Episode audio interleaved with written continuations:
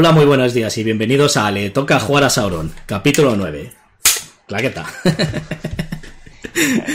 Un podcast realizado por los socios de ACV El Anillo Único y en el que charlaremos sobre los juegos de mesa de autor.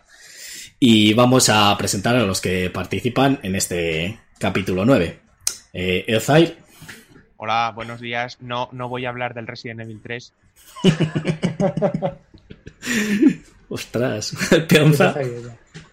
Hola, buenos días, tengo sueño. Vaya, ya, vamos, ya van dos. Brulla. Hola, feliz día de Goku 2. y Alija. Hola, buenos días a todos. Uf, se, te oye, se te oye un poco bastante mal, Alija, para variar. Bueno, eh, hoy como somos bastantes, vamos a saltarnos la curiosidad del anillo eh, y una noticia, en vez de traerla al principio, o la vamos a traer al final, ¿vale? Y luego os explicamos el porqué. Así que vamos a pasar directamente a la primera sección, que va a ser la de Gandalf el Blanco, en la que Peonza, pues nos va a hablar de una serie de juegos. Y le voy a dar el control a Peonza. Vale, pasar ahí. Y te doy el control, Peonza. Ahí. Ya tienes el control, así que habla. Vale. Hoy, aunque parezca raro, en vez de una serie de juegos, solo voy a traer uno. Sí que es uno de los que está en mi lista de los juegos que quiero seguir jugando más. Y es nada más y nada menos que este de aquí. Eh, para los que estéis en YouTube lo veis. Y es el Yggdrasil Chronicles. ¿Por qué traigo este juego? Porque, Porque es el último que te has comprado. Eh, no exactamente. Pero vamos a ver, es un juego que, que me gustó mucho. Es un cooperativo de 1 a 5 jugadores. El arte que tiene me parece brutal. ¿Y eh, de qué trata el juego? Pues cada uno de nosotros éramos uno de los dioses. A ver, un segundo que lo encuentro en la BGG. Es el de darle vueltas al árbol, ¿verdad? Exactamente.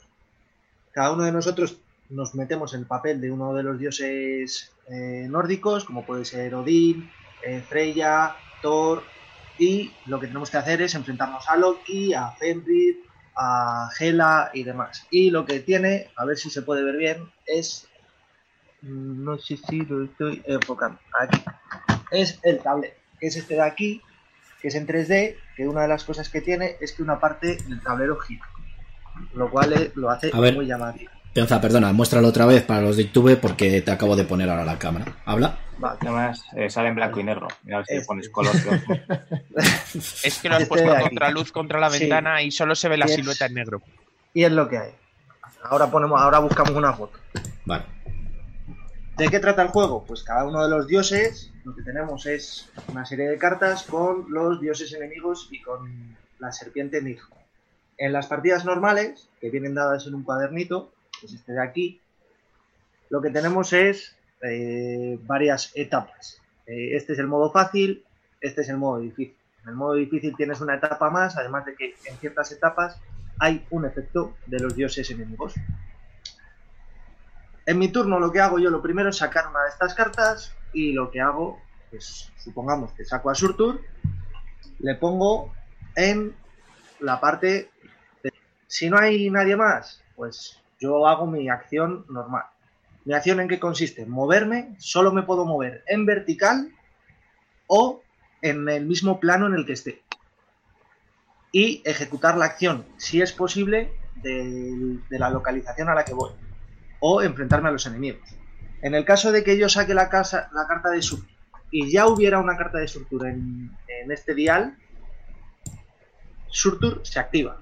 Y cuando se activa, pues te lo pone aquí lo que hace. Surtur sube un nivel, eh, la parte mediana del árbol de Yggdrasil gira, aparecen dos gigantes y eh, se van al inframundo, creo recordar. Que hace mucho que no juego y ya casi no me acuerdo. Como juego cooperativo está muy bien. eh, tienes diferentes. A ver, lo tengo por aquí. Tienes algunas localizaciones que te dan o elfos o, humanos que lo que te hacen es ayudarte para relanzar unos pequeños dados que tienes de ayuda. Los, dados que te ayudan a la hora de hacer los éxitos para derrotar a los enemigos y demás.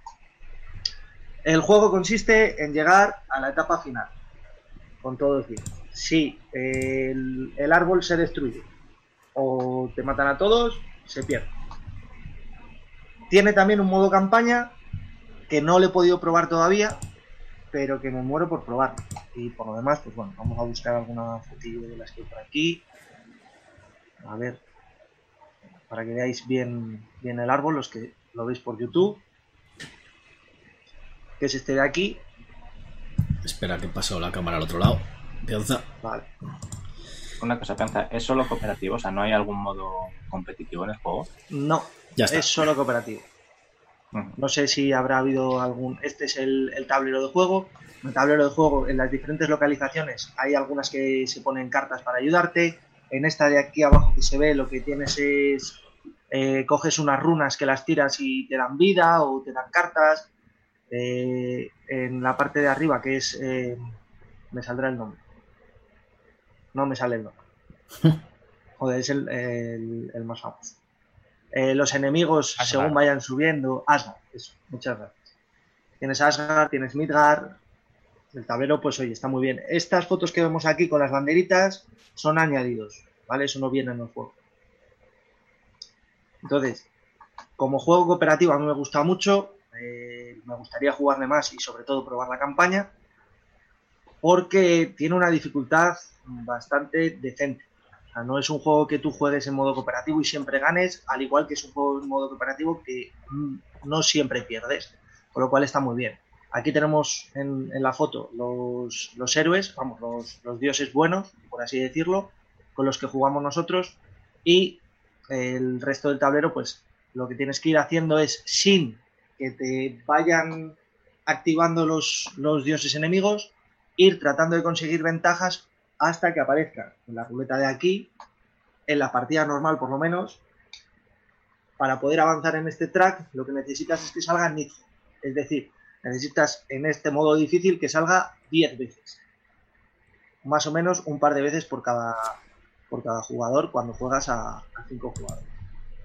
Es complicado llegar hasta el final. En este que se activan, además, se activa Loki y, y los demás dioses. Eh, pues aquí es Loki Hela, aquí es Loki Surtur y Loki y Jormungand, que no me acuerdo. Pues tiene es una, una dificultad bastante curiosa. Eh, cosas que tiene el juego que le hacen un punto divertido y donde le meten dificultad. Pues tú estás en tu turno, hablas con los demás, de decir, vale, pues joder, tú ahora te mueves, bajas hacia abajo, haces esto, no sé qué, y de repente sacas cartas, se activa un héroe enemigo y te mueve el árbol y se te van al traste todos los planes que tenías y te toca hacerlos otra vez de nuevo. Creo que es un juego que he jugado con casi todos vosotros, por lo menos Sí. con Arti, con más, más. Conmigo. No, conmigo no has jugado. ¿no? Y conmigo tampoco. Pues solo Con Garci, pues, con Garci, Garci sí. y con Jorge fue, creo, que cuando jugamos. Jorge y Easy, creo, también estaba. Sí, Puede ser. La verdad que, bueno, Eh, está bien. Mm, Lo que tiene, Sí que me... así a, a mayores, pues es, es el modo campaña que tiene el librito este, que te viene pues una narrativa que yo sí que me la estuve leyendo un día un poco así, la primera parte, la demás no, no, y está bien. El problema está pues en el modo campaña, por lo poco que he podido ver, eh, si Nitro avanza más de la cuenta, eh, pierdes, como que tienes otro objetivo, no es avanzar a Nitro hasta el final del. En cuanto a componentes y eh, relación calidad-precio, me parece uno de los mejores juegos que he comprado. Eh, creo que tenía un precio aproximado de unos 50 euros y la caja es grande, los componentes son buenos, eh, tienes dados de madera grandes y pequeños muy normalitos, todos los nippel que trae para las diferentes tracks de fuerza de, de los diferentes dioses enemigos, los nippel de elfos, como estos de aquí, o de humanos, como estos de aquí, eh, que son los que te ayudan a ti, eh, están también bastante bien. Eh, no trae miniaturas, son todos de estos de cartoncito con peana, lo cual a mí me parece bastante bien, porque sigue dando la misma efectividad. Y como podemos ver aquí, pues también los dioses tienen sus tarjetas de dioses que jugando en el modo difícil tienen una habilidad. eh, Espera, que lo paso a la otra cámara. Espera, Perdón. espera, pedazo, que lo paso a la otra cámara. Ahí. Sí, sí, Es que, claro, cuando hablas de un lado de otro, pues... eh, sí. Ahora, ya está. Vale, eh, aquí tenemos las tarjetas de los héroes que jugando en modo difícil tienen una habilidad que se activa y jugando en modo normal no. Simplemente eso. Y este es el juego del que quería hablaros hoy. Varias preguntas tengo ahí. Cuéntame. Eh, primero, diferencias entre este y el Yggdrasil clásico, además de la campaña y el arbolico. Eh, creo que no tiene demasiados. El Yggdrasil clásico no lo he jugado. Es del mismo autor. Creo que creo recordar que era de los mismos autores. Y básicamente por lo que pude leer, eh, este le da un poco una vueltecilla de tuerca. Pero al final es muy parecido al normal, transportado a un tablero y metiendo el modo campaña. quiero recordar que en el Yggdrasil normal, digamos, el árbol, eh, Yggdrasil como tal era el propio tablero. Entonces subías, bajabas, movías, pero era el propio tablero. Vale. Sí, puede ser. Y otra pregunta.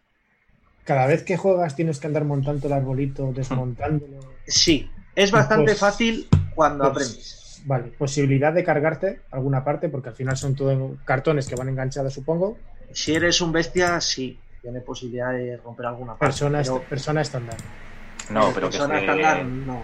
o sea, que se levanten las esquinas, ¿sabes? Como el Everdell, que al final o Sí, le echas eso algo de cola para que se pegue o... No que yo haya visto hasta el momento. Sí que le habré jugado cuatro o cinco veces, más esta vez que le he montado, más otras dos o tres que le he montado yo solo en casa para aprender a montarle bien. eh, y no he notado ningún deterioro de ninguna esquinita ni nada. Todas las puntas que tiene están redondeadas, el cartón es bastante grueso. De hecho, voy a quitar una parte. A ver si se puede apreciar. que, bueno, no mucho, pero eh, está bien. No, no se dobla de aquella manera. En cuanto a componentes, como he dicho antes, está muy bien. Pero acabará cogiendo holgura el cartón de tanto montaje y desmontaje, digo yo, ¿no? Probablemente, pero por el momento, yo cuando le he montado, que le he montado con cuidado y demás, eh, está bastante, bastante decente. Y luego, me- me- entre comillas, me molesta, porque también pasó con el Everdell, que en estos que son así 3D, depende de donde te sientes, hay información que al final no acabas viendo, o no acabas viendo en condiciones. Que, por ejemplo, en el Everdell también pasa, las cartas como están colocadas sobre los árboles, y te sientas demasiado a un lado, tienes que Sí. andar levantándote, buscando, aquí pasa también lo mismo. En este, dependiendo. En la parte baja del tablero, sí que puedes quedarte sin ver a lo mejor una o uno de, de- de las partes del, del tablero. No sé si estamos viendo ahora la pantalla de la No. Vale. No, no, ya no se está viendo. No, vale. Pues si, te pones en un lado, pues sí, te puedes perder una parte de información, pero no te hace falta levantarte. Con inclinarte un poco lo ves bien. Además que- de que este no es un juego competitivo, es un juego cooperativo. Entonces, cualquier duda que tengas lo puedes comentar. En la parte del medio del tablero, pues cualquier cosa que te que necesites saber, le giras un poco y le vuelves a poner. Sí, Vale, ahora sí que se está viendo ahí en directo la, la imagen. aquí, pues desde esta situación, por ejemplo, hay una parte por aquí detrás del tronco que no se ve. Pero la persona que tienes en enfrente fácilmente te puede decir la información que hay o lo que no hay. Sí que es cierto que visto desde el frente, aquí por ejemplo, uno de los tracks, el track de, de la fuerza de Surtur, aquí se ve bien. Y el track de la fuerza de Gela, que está en el lado contrario, no se ve. Por ejemplo. Mm. Pero es tan fácil como preguntar al del frente. Al Vale. final no es un juego en el que yo tengo una información y a lo mejor no te la comento. Sí, para los que estáis en, en el podcast, eh, es que es eh, un árbol en tres dimensiones, ¿vale? Que está montado eh, como, pues, eh, vaya, eso, en tres dimensiones y tiene como tres eh, bases, ¿vale? Entonces, eh, lo que quiere decir Pionza es que de un lado del árbol al otro no se ve porque llega a una altura, pues, ¿cuánto puede tener eso? ¿Un metro puede ser de altura? No, ¿Medio metro? unos, unos 50... 50. Un metro, tú lo de la distancia social lo calculas de puta pena, ¿no? Medio metro. Hostia, Es más. que, Pencilla, efecto Sí. líder que tiene ese juego, Por el momento no mucho.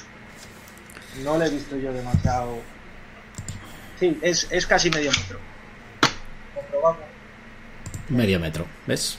Bueno, Eh, efecto líder, yo en las partidas que he jugado no, no he encontrado. O sea, no hemos tenido mucho efecto líder, porque al final nos hemos puesto bastante de acuerdo con no, pues ahora me activo yo, hago esto, hago lo otro y demás. Eh, imagino que dependiendo del, del grupo de juego que tengas. Yo entiendo que, por ejemplo, tengo un amiguete que estamos a ver si, si le podemos probar, pues imagino que yo que he jugado más veces, pues sí que le podré guiar un poco cómo eh, llevar la partida, pero no, no debería ser un juego con un efecto líder eh, bastante fuerte. porque al final, como vas alternando la activación de los dioses, el- no todos los turnos son iguales, no, no es de ir eh, rotación a izquierda, puedes activar los héroes como, como quieras en, en un turno. O sea, yo, si estuviésemos jugando nosotros cinco, en el primer turno puede ser Tomás el primero, Alija segundo, Edu tercero, García cuarto y yo quinto, y en el siguiente turno, como a mí a lo mejor me viene bien por la localización que estoy, eh, activarme primero, me activo yo primero. Sea, Eso Ah. se puede se puede hablar bastante. Vale, bueno, pues para ir terminando, eh, vamos a darle unos anillos. Peonza. Eh, yo le doy un anillo de los elfos.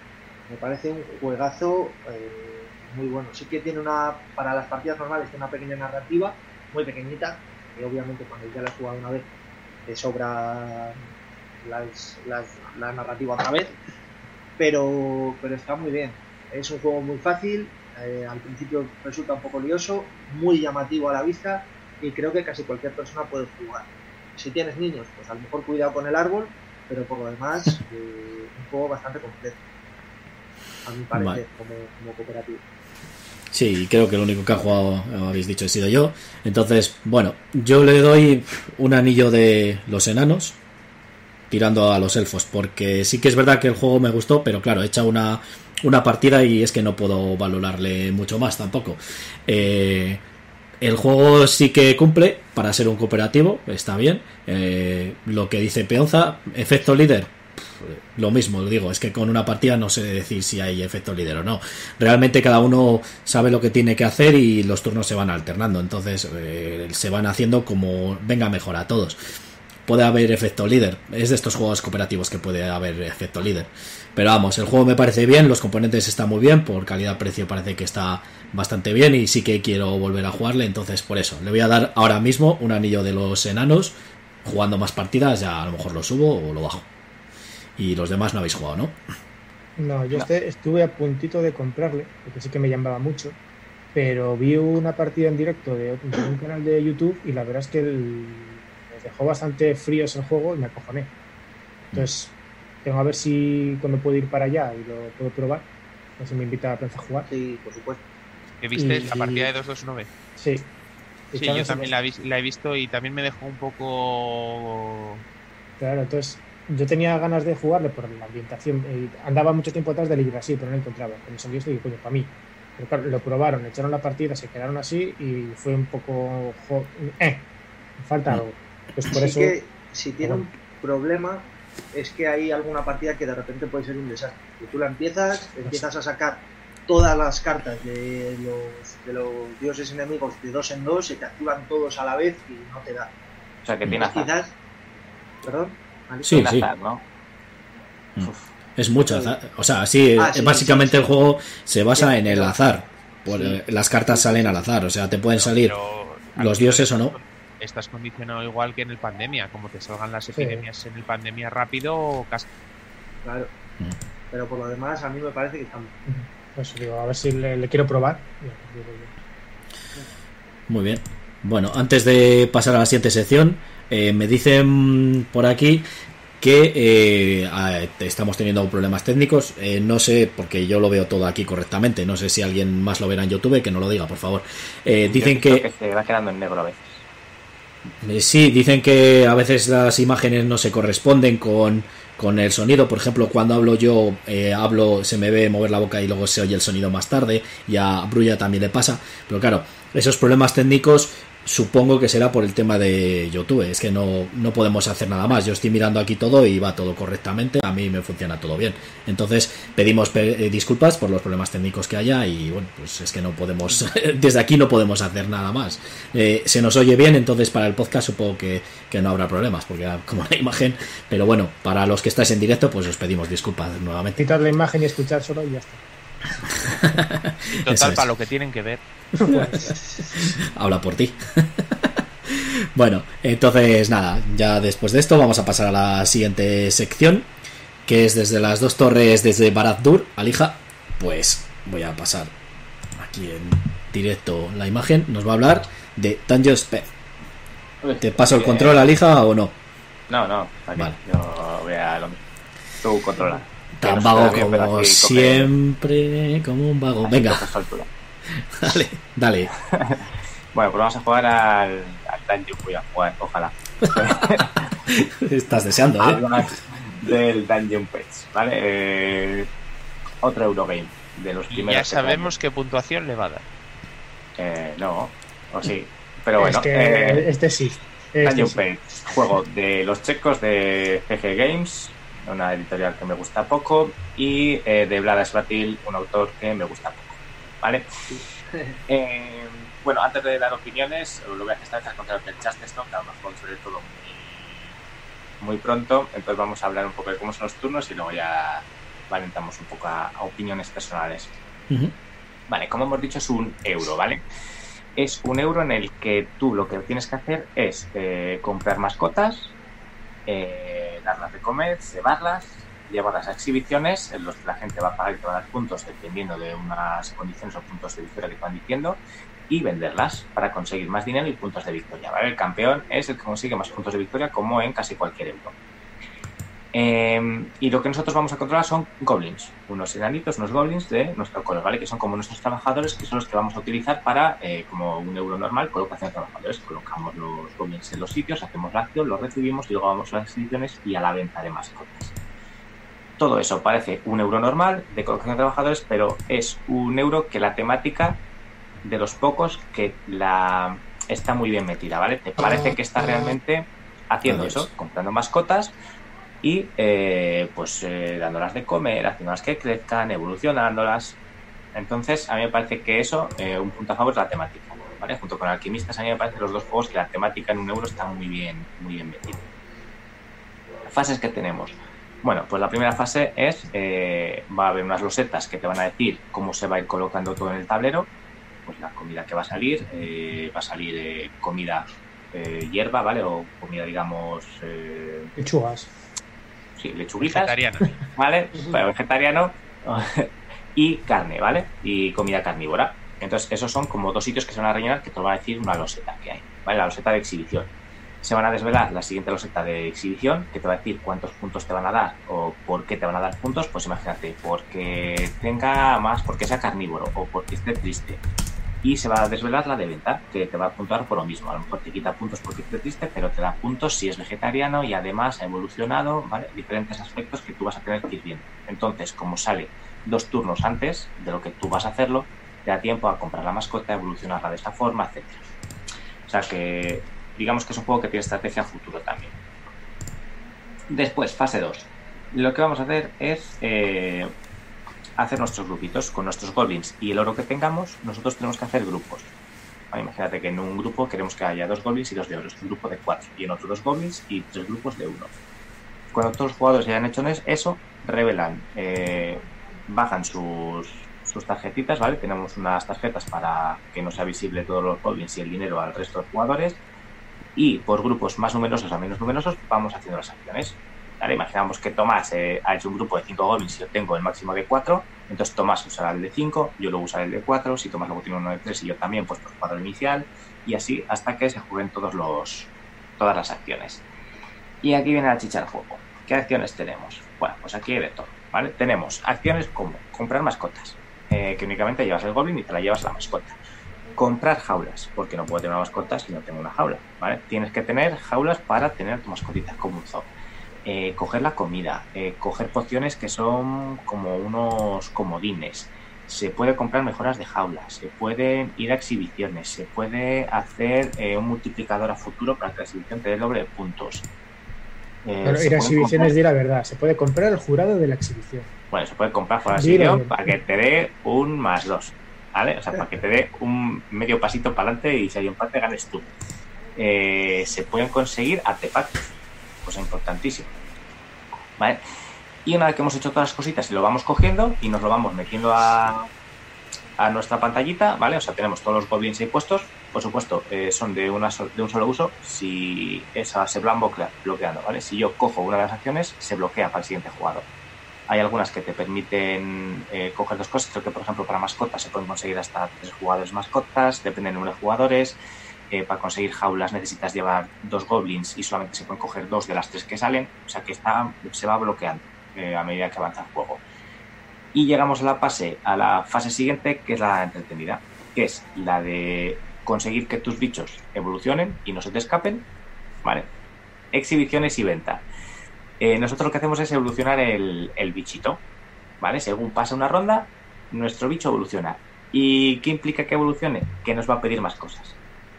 A ver, al final es una mascota, o sea, él quiere comer, él quiere jugar, él tiene fuerza, entonces hay que ponerle algo para que no rompa la jaula. Si son mágicos hay que ponerle una antimagia. Y todo eso son con cartas que vamos robando, ¿vale? Pues eh, la comida vegetariana es de color verde. Tú la coges la comida y eh, si te sale el cuenquito, pues le tienes que dar de comer y usar una carta de esas. Si es de fuerza, tienes que utilizar una carta de fuerza. Pero no todas las cartas rojas son de fuerza, la mayoría sí, etcétera. Entonces tienes que ir haciendo como un track, tienes siempre cuatro cartas iniciales en mano y robas tantas como te diga tu bicho. O sea, si quieres jugar que es la amarilla, siempre vas a robar una amarilla, que puede ser de jugar o no. Eso ya lo vas a tener que ver, que tengas en tu mano también alguna de jugar. Eh, luego puedes dejar goblins para que jueguen con él en vez de usar la carta. Eh, puedes ir gastando comida, puedes utilizar pociones que son comodines. Y todo eso va a hacer que esté feliz, si todo se lo has dado bien, o se ponga triste, o si no le das suficientes cosas, se cabe en la, en la jaula, y entonces tienes que tener goblins para que limpien las mierdas del bicho, porque si no también está triste. Eh, puede sacar mutaciones, ¿vale? Como el COVID ahora, entonces va mutando el bichito. Y las mutaciones, hay gente que le gustarán y te pagarán más si tiene alguna mutación, pero normalmente no. Y con tres mutaciones muere, ¿vale? El bicho Dos. y si con dos, bueno, depende del modo de juego, ¿no? Creo que No, con dos. pues con dos mutaciones muere el bicho. Eh, si tienes mucha tristeza, también te bajan puntos. Eh, si no puedes retener la jaula porque es muy fuerte, se te escapa y pierdes todo el dinero y todo lo que has invertido en él. Entonces es la parte interesante. Y luego, una vez que has puesto las cartas al bicho, pues lo vendes y lo exhibes. ¿Vale? Hay gente que va, que quiere una exhibición que sea un bicho que ha tenido 3 de fuerza. Pues entonces utilizarás de todas las mascotas que tienes, llevarás a la exhibición el que más fuerza le hayas dado. O hay alguien que compra bichos mágicos y tiene solamente eh, bichos que son de fuerza física. Pues ahí, hijo, te arriesgas a vender una mierda de mascota que te van a dar cuatro duros, pero necesitas el oro, o te la aguantas para el siguiente turno, que sabes que te van a comprar porque eh, quieren un bicho mágico, pero a lo mejor no tienes suficientes cartas o bichos para aguantarle que no se te escape, o te va a montar porque no tienes suficiente fuerza para hacerlo. Entonces ahí entra un poco esa estrategia. Y nada, al final de cinco rondas, el que más puntos tenga, gana la partida. Muy bien. Bueno, opiniones. Eh, Pregunta. no, preguntas, opiniones. es que no tiene nada malo. de, lo de los monstruos eh, en el huevito que tenían en uno de los laterales como diferentes rayas de colores, ¿eso era lo que te pedían? Es lo que te pide. Eh, hay rayas, ¿vale? Para los que estéis en el podcast y no vais a ver fotos, eh, te van saliendo, eh, según va evolucionando, van saliendo como más rayitas y va subiendo el, el precio que vale, ¿vale? Pero nada es por venderlo. Entonces hay rayas amarillas que es jugar, eh, moradas que son magia, las rojas que son fuerza física y las verdes que son de comer. Entonces, si tiene dos verdes, una morada y una roja, quiere decir que necesita dos de comida y le tendrás que gastar además la comida que sea, si es eh, carnívoro o vegetariano. Una de fuerza física, que tendrás que gastar una carta roja eh, que tiene unas fauces, y una mágica, que es una carta morada que tiene una especie de, de cristal, ¿vale? O de estrella mágica. Si no lo haces, el bicho va poniéndose triste. Entonces, eh, según evoluciona, eh, te van a dar más cosas, pero necesitas tener más eh, cartas o tener una mano más amplia para poderlo hacer. Eso se consigue con artefactos, dejando goblins, que a lo mejor no vas a conseguir tantas cosas, pero los goblins pueden jugar con los animales, pueden limpiar las, las mierdecillas, ¿vale? Porque depende de la tristeza, si caga, pueden entristecerse más o no. ¿Vale? O sea, luego van como conveándose las cacas y la tristeza. Muy bien. En este sí que podías eh, bloquear las acciones a los demás, ¿no? O sea que hay una serie de acciones limitadas en el tablero, ¿no? Mm, Todas, todas se pueden bloquear. Vale. Y. Vale, eh, algo importante es que, por ejemplo, hay una acción que es importante que cada turno se van consiguiendo un goblin más, un trabajador más. Esa solamente se puede hacer una vez por turno. Va a haber alguien que se va a quedar sin trabajadores. Si esperas a muy tarde, a lo mejor te quedas con tres trabajadores toda la partida. O sea que es que eh, la estrategia es, es bastante importante aquí. Vale. Y luego los em, la dificultad del juego es bastante dura, ¿no? Ponía ahí la BGG 3 y pico, creo. Eh, casi es un 4. juego duro. Eh, cuesta aprender a hacerlo bien y a que, eh, o sea, con varias partidas, saber cómo evolucionar tus mascotas o cuáles quedarte y cuáles no para vender y exhibicionar. Y, pues dice, exhi- exhibir. Exhibirlo. y exhibir.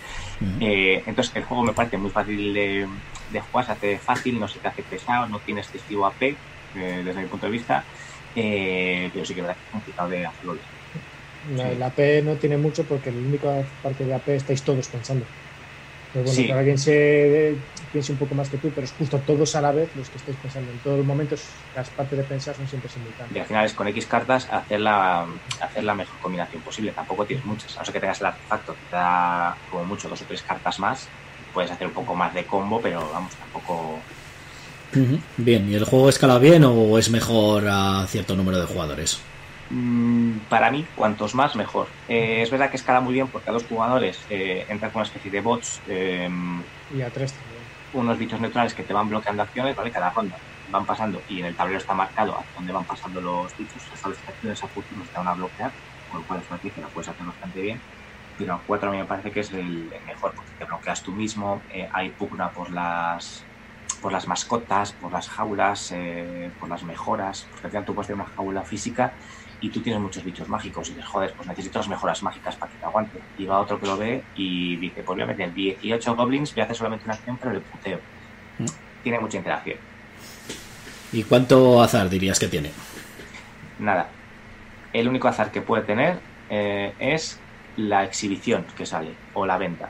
Hay diferentes Pero- losetas. Pero eh, la ves a un turno y a dos Claro, turnos lo ves a dos Tampoco- turnos. Pero me refiero porque a lo mejor si sale a dos turnos y en el turno no has cogido uno, uno que quiera algo que come mucha carne y tú no tienes ninguna mascota. Es verdad que a lo mejor alguien que la haya comprado de antes tiene un turno más para hacerlo evolucionar.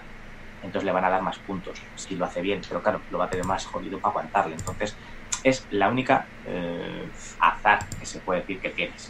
Y las cartas no no has dicho que te pueden salir, si coges de fuerza o de garras de esos, te pueden salir garras, Sí, pero te puede salir otra cosa. Eso no es Eh, poco es azar que o...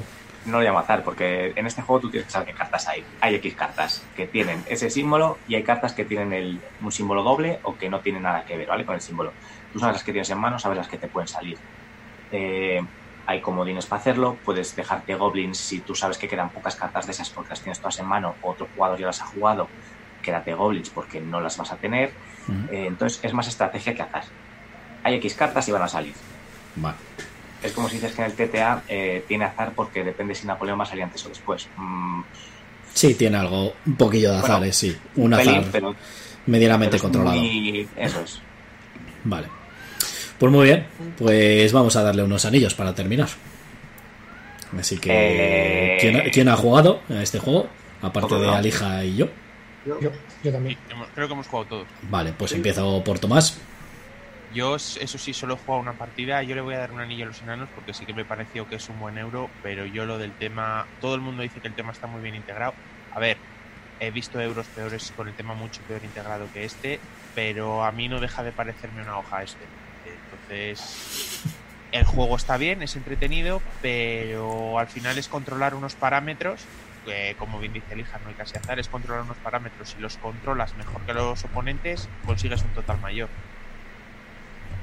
Bueno, no sé, no, o sea, no, no, no está mal, no diría que no una partida, pero no es un juego que yo, yo jugaría por... Tengo muchas ganas de jugar. No te gustan mucho los euros de gestión, por lo que veo. No, sí me gustan, pero en este me parece que se acaba haciendo demasiado farragoso, hay demasiadas cosas.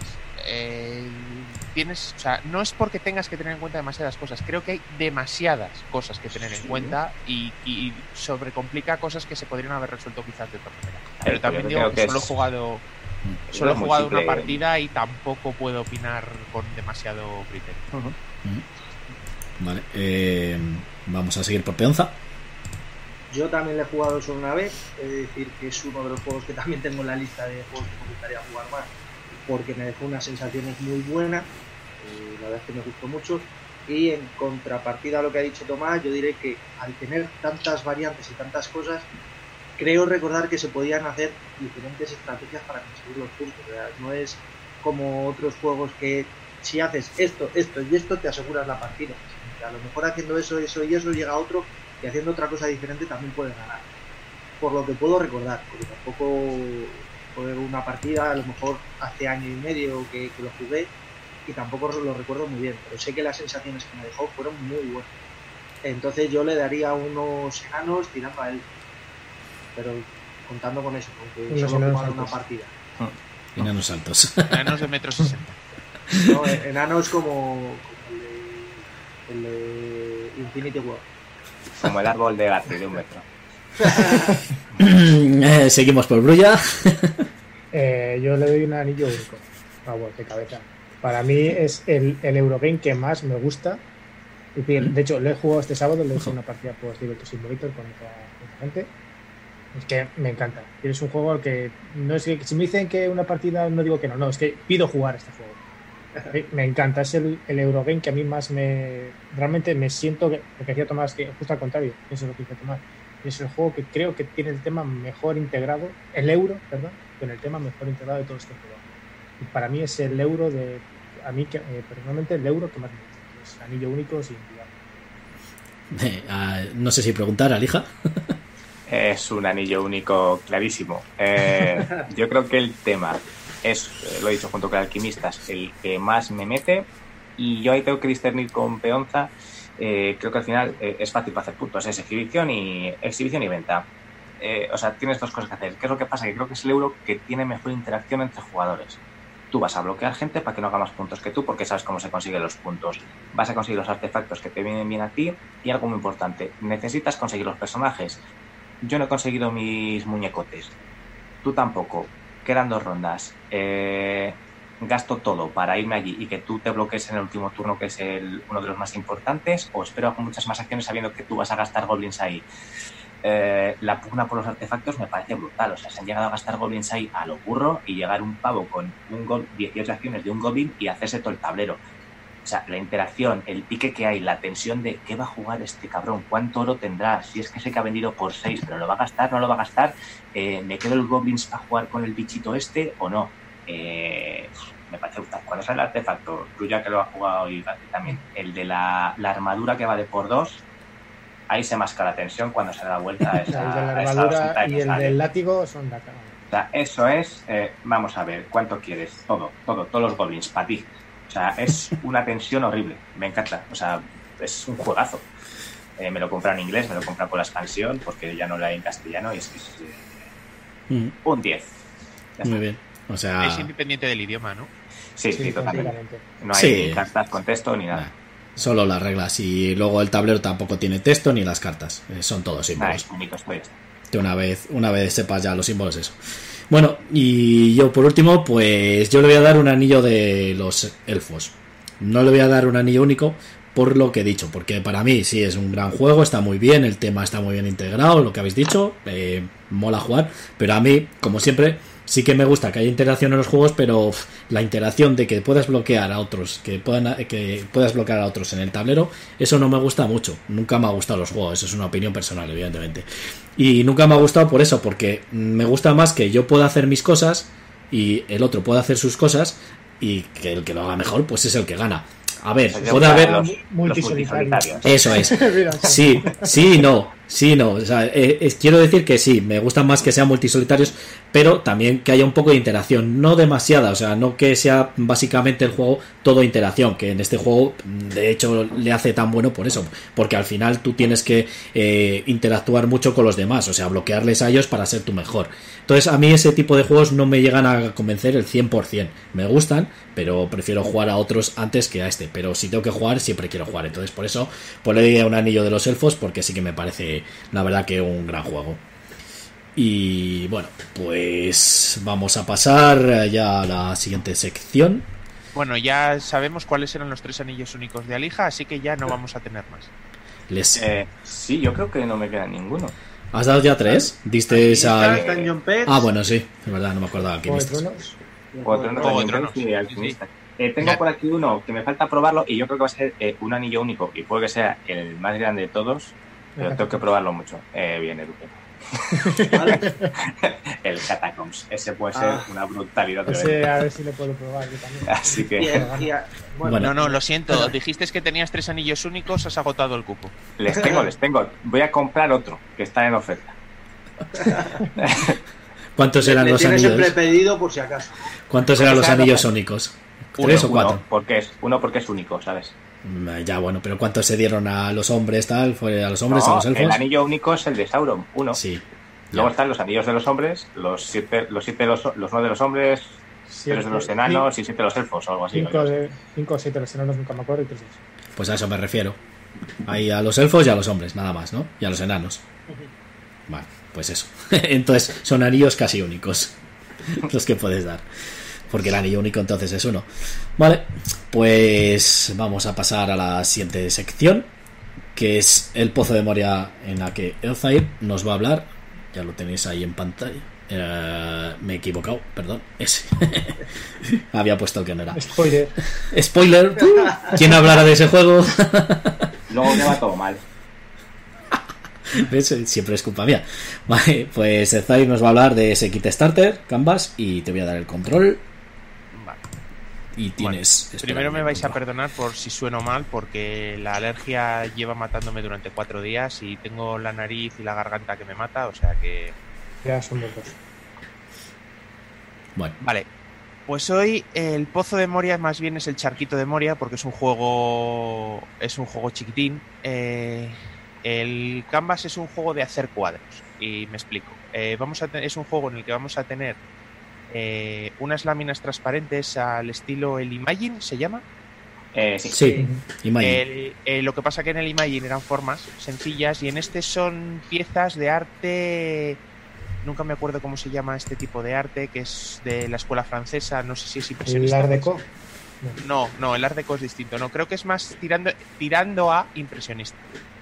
Eh, probablemente los expertos en arte estén rechinando los dientes porque me he equivocado por 17 millones de pueblos, pero eh, la idea es estilo Van Gogh, parecido a, parecido, pero con un toque moderno. Entonces, en este juego básicamente lo que vamos a hacer es un juego de mm, no es subastas, es un juego de compra de recursos en el que, como siempre, la primera carta eh, vamos a poner las cartas, eh, las láminas semitransparentes que forman los cuadros en un mercado. Como siempre, la primera carta es gratis. Si quieres la segunda, tienes que dejar un token en la primera eh, y así sucesivamente. Comprar la última carta implica haber dejado un token en todas las anteriores. Si tú compras una carta y tiene tokens encima, te los llevas. Entonces, estas láminas transparentes tienen abajo unos iconos que indican, están divididos en varias, varias categorías, están divididas también por colores, pero están divididas por símbolos. Y en el tablero central habrá, habrá unas cartas que son las cartas cómo se puntúa. Pues, por ejemplo, tener un cuadro formado por los cinco colores. Eh, espera, voy a bajar para los que están en YouTube, voy a bajar para los que lo encuentren, para que se pueda ver. Eh, la carta, por ejemplo, aquí tenemos una carta de puntuación. Pues que el cuadro tenga dos símbolos de triángulo. Eh, que tener las cinco gamas de colores. Tener eh, eh, dos símbolos de un determinado tipo. Básicamente es combinar de la mejor manera posible las láminas para conseguir los criterios de puntuación. Eh, cada lámina semitransparente puede tener varios criterios, lo que significa que para los que lo están viendo hay cinco, cinco categorías, rojo, amarillo, verde, azul y morado, pero un- eh, para hacer tu cuadro, eh, el máximo, si no recuerdo mal, son tres láminas. Para hacer tu cuadro, eh, con de esas tres láminas, dos de ellas pueden tener el símbolo amarillo y dependiendo de si colocas una delante o detrás, se va a ver el símbolo de una o de otra y te puede contar más para los puntos de la carta de puntuación. Entonces tienes que ver cómo combinarlo de la mejor manera posible para conseguir puntos. Y no tiene mucho más al final, es un juego muy sencillito, eh, vas robando cartas, vas pagando con los recursos que en este caso son como las tablas estas de madera que suelen tener los pintores en la mano para mezclar colores. Es una paletita. Una paleta. Paleta. una paleta, correcto, eso es.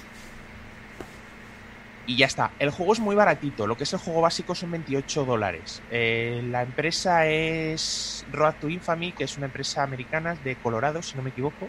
No, de Chicago, perdón. Eh, es una Sería muy bonito que fuese de Colorado. la que os cuadra. Pues sí, Eh, esta- esta- estaría muy bien. Estaría muy bien. Festival del Humor. Eh, pero bueno, es una empresa americana y el hecho de que sea una empresa americana tiene una pega. Que el juego Paso de son el. Exacto. Lo, lo que es el- la aportación básica son 28 dólares, que se quedarían 25 euros para un juego que ciertamente es bonito, el arte es muy bonito, los cuadros que se montan, las láminas están muy bien hechas. Y realmente cuando las combinas quedan cosas bastante, bastante bonitas. Viene con unas fundas de tarot específicas entendemos que más gruesas y más resistentes para que puedas montar las láminas en un solo cuadro y no se te estén desmontando por encima de la mesa. Eh, un, un tablero de puntuación, etcétera. O sea, es un juego que es- es- está muy contenido de componentes y es muy barato. 28 euros. El problema, 12, creo recordar que son 12 euros de gastos de envío desde Estados Unidos. Bueno, tampoco es tanto. Estamos hablando del 50% del precio del juego. Sí, Eso pero malo. bueno. A Aquí ver, lo bueno no es no una barbaridad. para no estamos comprar más hablando- copias. ¿El qué? Es que aquí lo bueno sería meter, por ejemplo, si lo queremos con los cuatro, meter como add-ons, que se puede meter como add-ons, si no me equivoco, una copia física del juego y coger cuatro copias. Sí, eso sí, claro, sí, sí, si, se hace, de- si se hace un Kickstarter conjunto de varias personas, sí, porque te va a salir a 3-4 euros los gastos de envío. Pero también es un juego que no tiene idioma, o sea, el, el texto es mínimo, si es que tiene algo de texto. Es un Las reglas. ¿Eh? Las reglas. Sí, las reglas. Es un juego que es facilísimo, eh, por además por la temática y por que no tiene unos componentes que tengan una fabricación demasiado farragosa. Es un juego que es muy fácil que veamos en España. Yo creo que saldrá ya en castellano. Hoy además había habido noticias de, de varias publicaciones en castellano de que se hablaba del juego este que estaban detrás algunas editoriales. Por eso, eh, es que este juego sé, sé que había rumores que había editoriales detrás, entonces es muy fácil que este juego lo Eh, saque maldito. ¿quién Iba a decir, Uf. ¿quién es el que sacó el Maldito del no creo. el Just One? Eh, Mercurio, este es pues, de- eh. No, este es de los de la esta mexicana, ¿no? De los de Foro. Sí. Que esa es de Asmodee. Ahora la tiene, o Wikids es, o no sé quién es. Bueno, a lo mejor ese tipo. A lo mejor, a lo mejor. Yo creo que le pega también. pues. El que sacó el Imagine, el Imagine lo sacó Asmodee, me parece. Bueno, ahora uno de los que hablas de Asmodee. Sí, bueno. Y bueno, eh, tiene algunos, algunos otros niveles de aportación que yo personalmente creo que no merecen la pena. Eh, Quizás el de 38 dólares que trae una mini expansión que trae más láminas eh, transparentes para tener más variabilidad a la hora de jugar podría estar bien y al final son 10 dólares. Pero los componentes premium son un, personalmente me parecen un poco superfluos. Son unos pequeños caballetes para mantener las láminas mientras estás jugando en la mesa a los que no les preveo yo demasiada estabilidad, sobre todo porque tampoco pueden ser muy grandes. Y unos, hechos de tokens, palillos de estos de, de palos Sí. de lado. y unos tokens de maderita de paletas, en vez de ser unas paletas que son toques de cartón, que son las que vienen en el juego normal, unos toques de paletita de madera que tampoco aportan nada, porque al final son prácticamente del mismo tamaño. Son iguales, pero de madera. No, no me parece que, que merezca la pena. En Como esos, detalle, en esos uno- entran, en esos entran también la, la mini expansión esta, que veo que pone No, que es eh, exclusiva de Kickstarter, ¿no? Ah, vale. Puedes elegir elegirla con la. Premium con expansión, la y Premium Premium normal. con o Premium sin expansión. Pero la mini expansión veo que solo va a ser, pone Only on eh, Kickstarter, Sí. o sea, solo va a ser Sí, para sí, sí. Kickstarter. La No van a sacar expansión- expansión luego, vale. La mini expansión está de 10 cartas y cartas de premio a los mejores cuadros para el final de partida. Eh, solo la vas a poder conseguir en Kickstarter. Vale. Bueno, ya sabemos cómo suele funcionar el solo en Kickstarter, que luego es posible conseguirlas. O sea, tampoco, tampoco nos llevemos las manos a la cabeza. Y que se van a salir cartas. tipo. exactamente. O Me sea, esperaré. no- tampoco, es, tampoco es algo que, que nos, que nos vaya a quitar el sueño. Y Además- como detalle es que la caja no tiene logos en el frontal. Es una caja que en vez de ser una caja que la tapa sale hacia arriba, como en la gran mayoría de los juegos, es una caja tipo como el cajón de una mesa.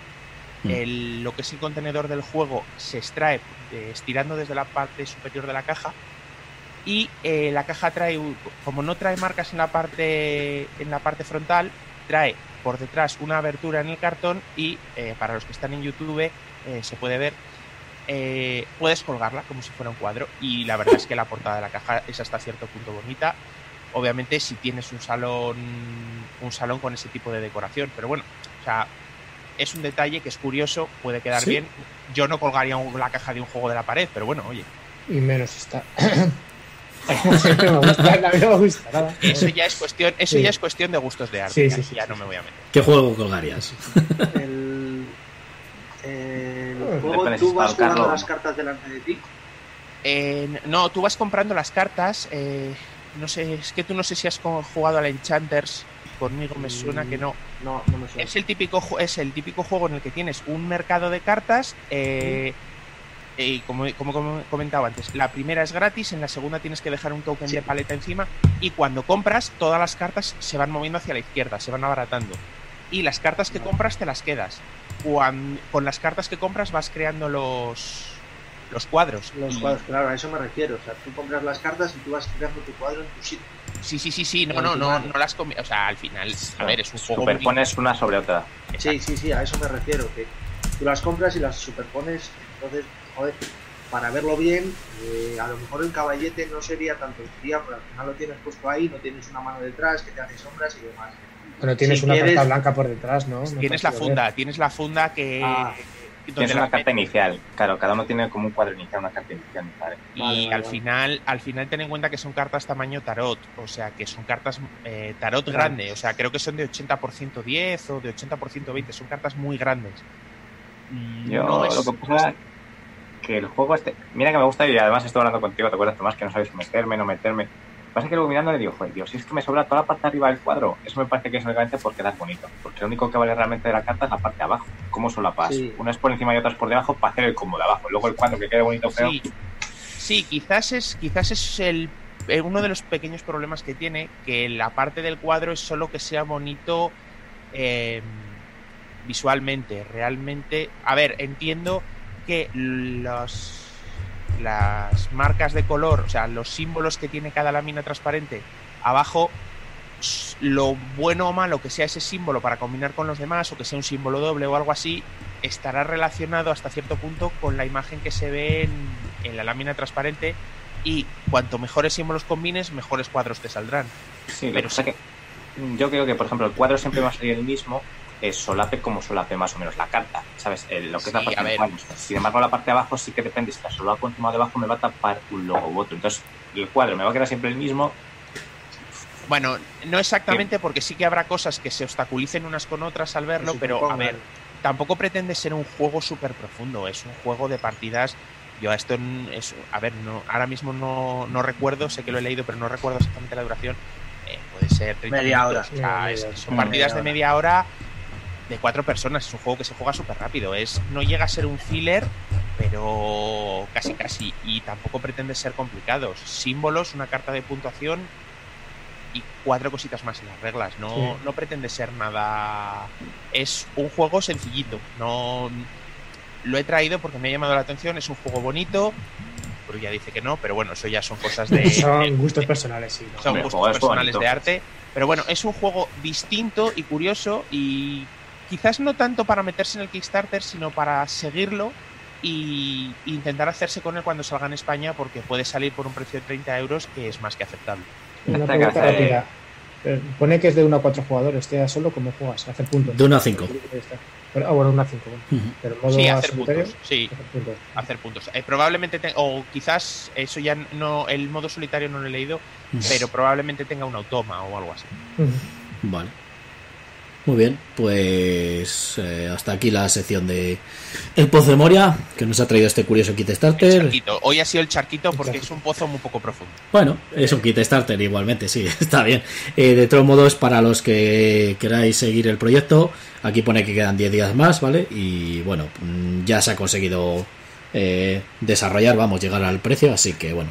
Sí, está en va a 10.000 salir. patrocinadores y pedían 12.000, bueno, lo pedían en dólares, pero a conversión al euro pedían unos 13.000 euros Sí, y van por 390.000, o sea que el, el vamos, proyecto sobrado- está más, más que hecho. sobradamente. Eh, lo que no me he fijado, había muchos add-ons eh, para desbloquear. Ah, no, los que has dicho tú, es verdad. Los- las chorraditas. más copias del juego y más caballetes de madera, no, no, había, no había gran cosa. Vale, o sea, ahí no se van a desbloquear muchas cosas, así que bueno, simplemente No. es el juego. Vale, Desbloquearse que se desbloquearon cosillas por ahí. Lo que pasa que creo que ya quedan poco.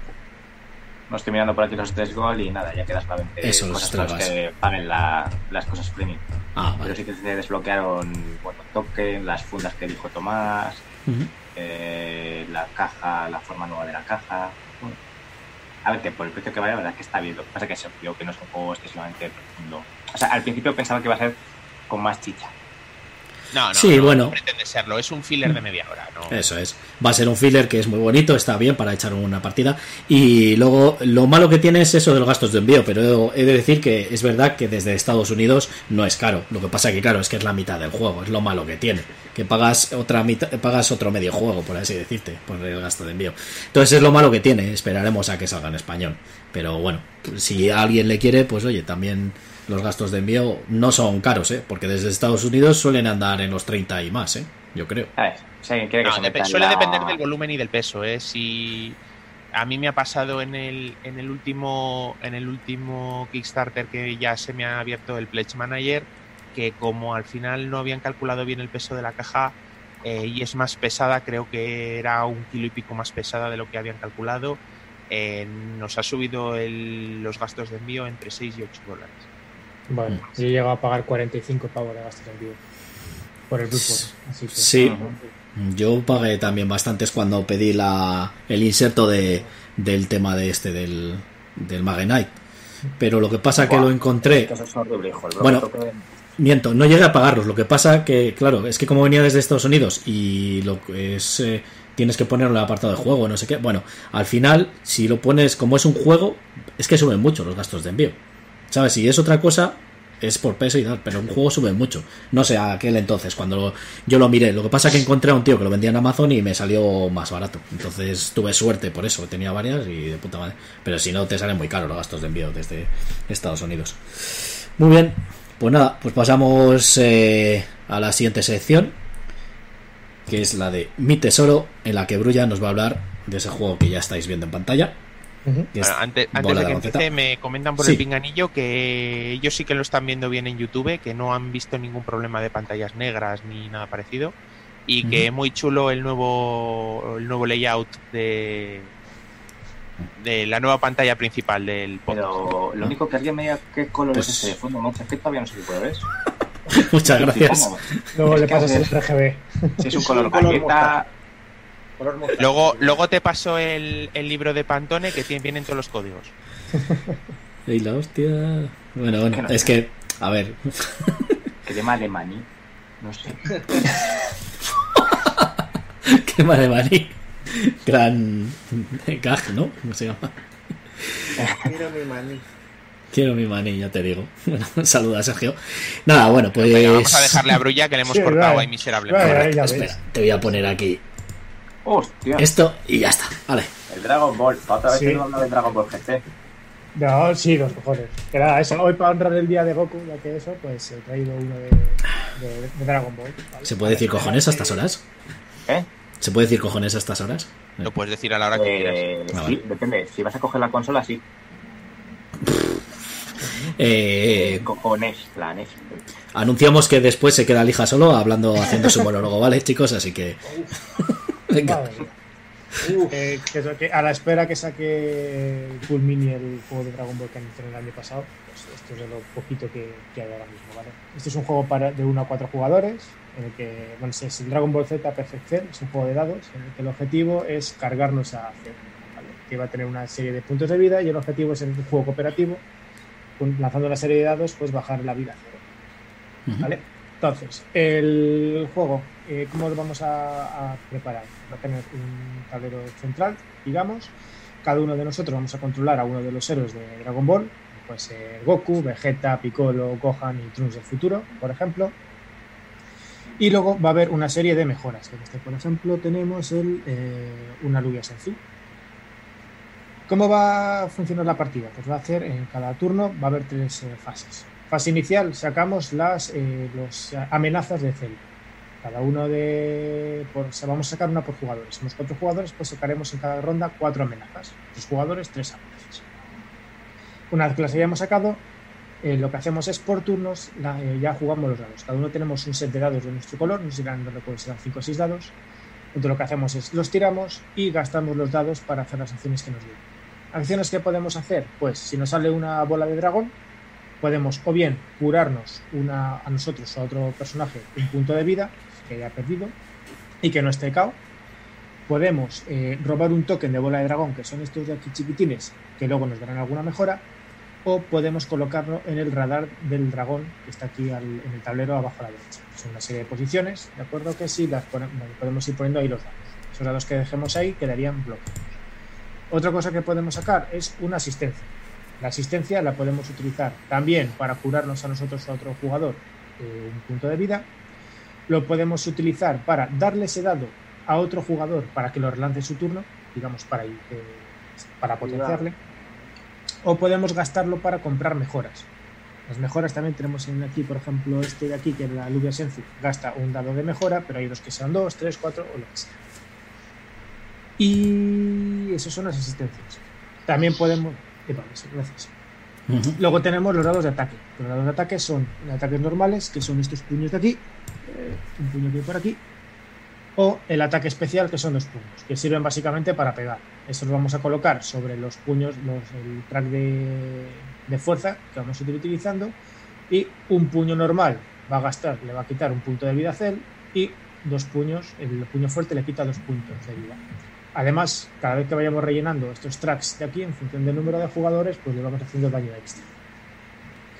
Luego, además, estos puntos de fuerza, por ejemplo, si tenemos aquí el, el- por ejemplo, el Masenko de Gohan, pues gastas dos puños de fuerza normal y en vez de quitarle cuatro, le, gaste- quitarías, eh, en vez de quitarle dos puntos de vida, le quitarías uno. Digamos, digamos, los efectos. Y por último, también lo que podemos hacer es gastar esos dados para irlos poniendo sobre las amenazas de Cell para bloqueárselas. El objetivo del juego, como ya he dicho, es quitarle toda la vida a Cell. ¿Cómo perdemos? Pues si todos los jugadores eh, pues, eh, morimos, nos quedamos sin vida, o si eh, vamos a robar una de las amenazas del mazo de Cell y ya no nos queda ninguno. En ese caso hemos perdido por tiempo. ¿De acuerdo? Y el último que me queda sería indicar para qué sirve el, el track del Dragon Ball, del, del radar del dragón. Pues básicamente es cuando se rellene completamente en función del número de jugadores, todos los jugadores recuperaríamos los dados y nos curaríamos de vida, tanto los caos como los que estén eh, a media de vida. ¿De acuerdo? Eh, y luego ya, una vez que ya hemos terminado, hemos jugado todos los jugadores, todos los dados, pues de arriba abajo se va utilizando todas las, aquellas amenazas que no hayan sido bloqueadas, pues nos harían daño. En este caso, pues lo que aquí en el ejemplo en la pantalla, pues sería es inmune a todos los daños para la siguiente ronda, hace un daño a todos los jugadores, se cura Cell 7 de daño o se cura Cell 5 de daño. ¿De acuerdo? Aquellos que se han bloqueado en esta zona, pues ya se eliminarían, cada uno recuperaría los dados y el resto se pondría, se movería hacia abajo. ¿De acuerdo? Y no tiene mucho más. Es decir, es un juego sencillote, un tiradados y que poco más tienes que hacer. Cosas buenas, entre comillas, pues que es muy facilito, o hace media hora, que es un juego de Dragon Ball, vale, entre comillas.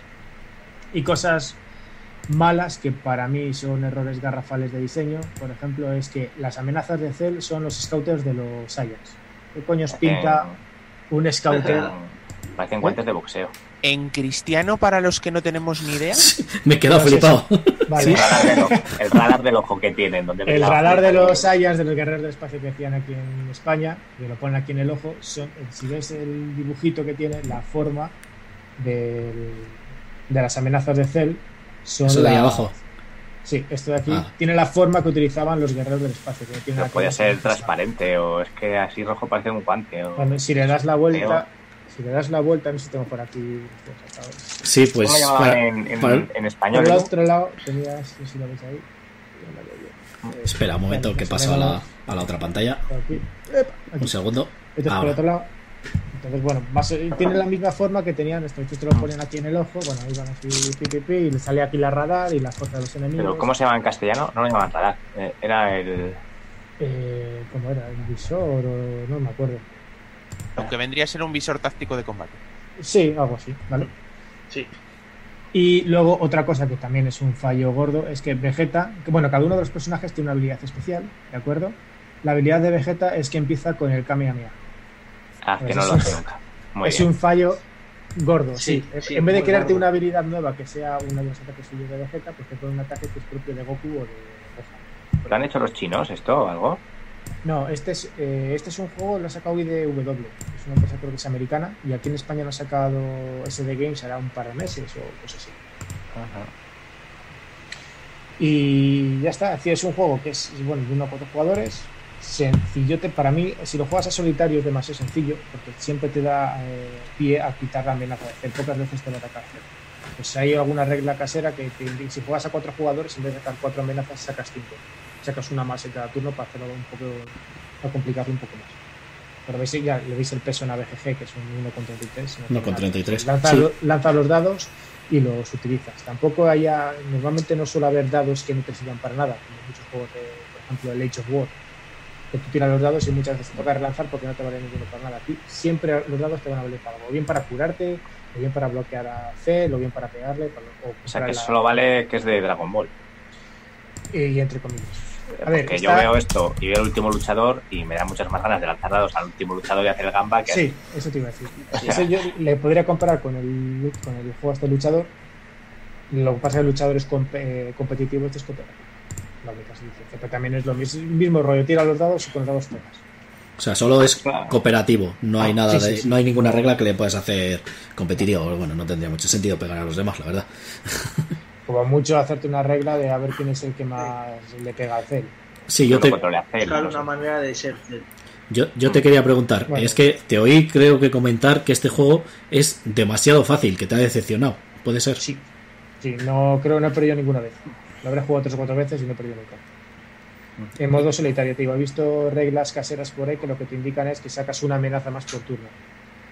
Pues jugando en solitario y sacar dos amenazas por turno sí que es, se hace imposible porque no te da, no tienes dados físicos para bloquear muchas veces. Pero a lo mejor cada dos turnos sacar una más o algo así, sí.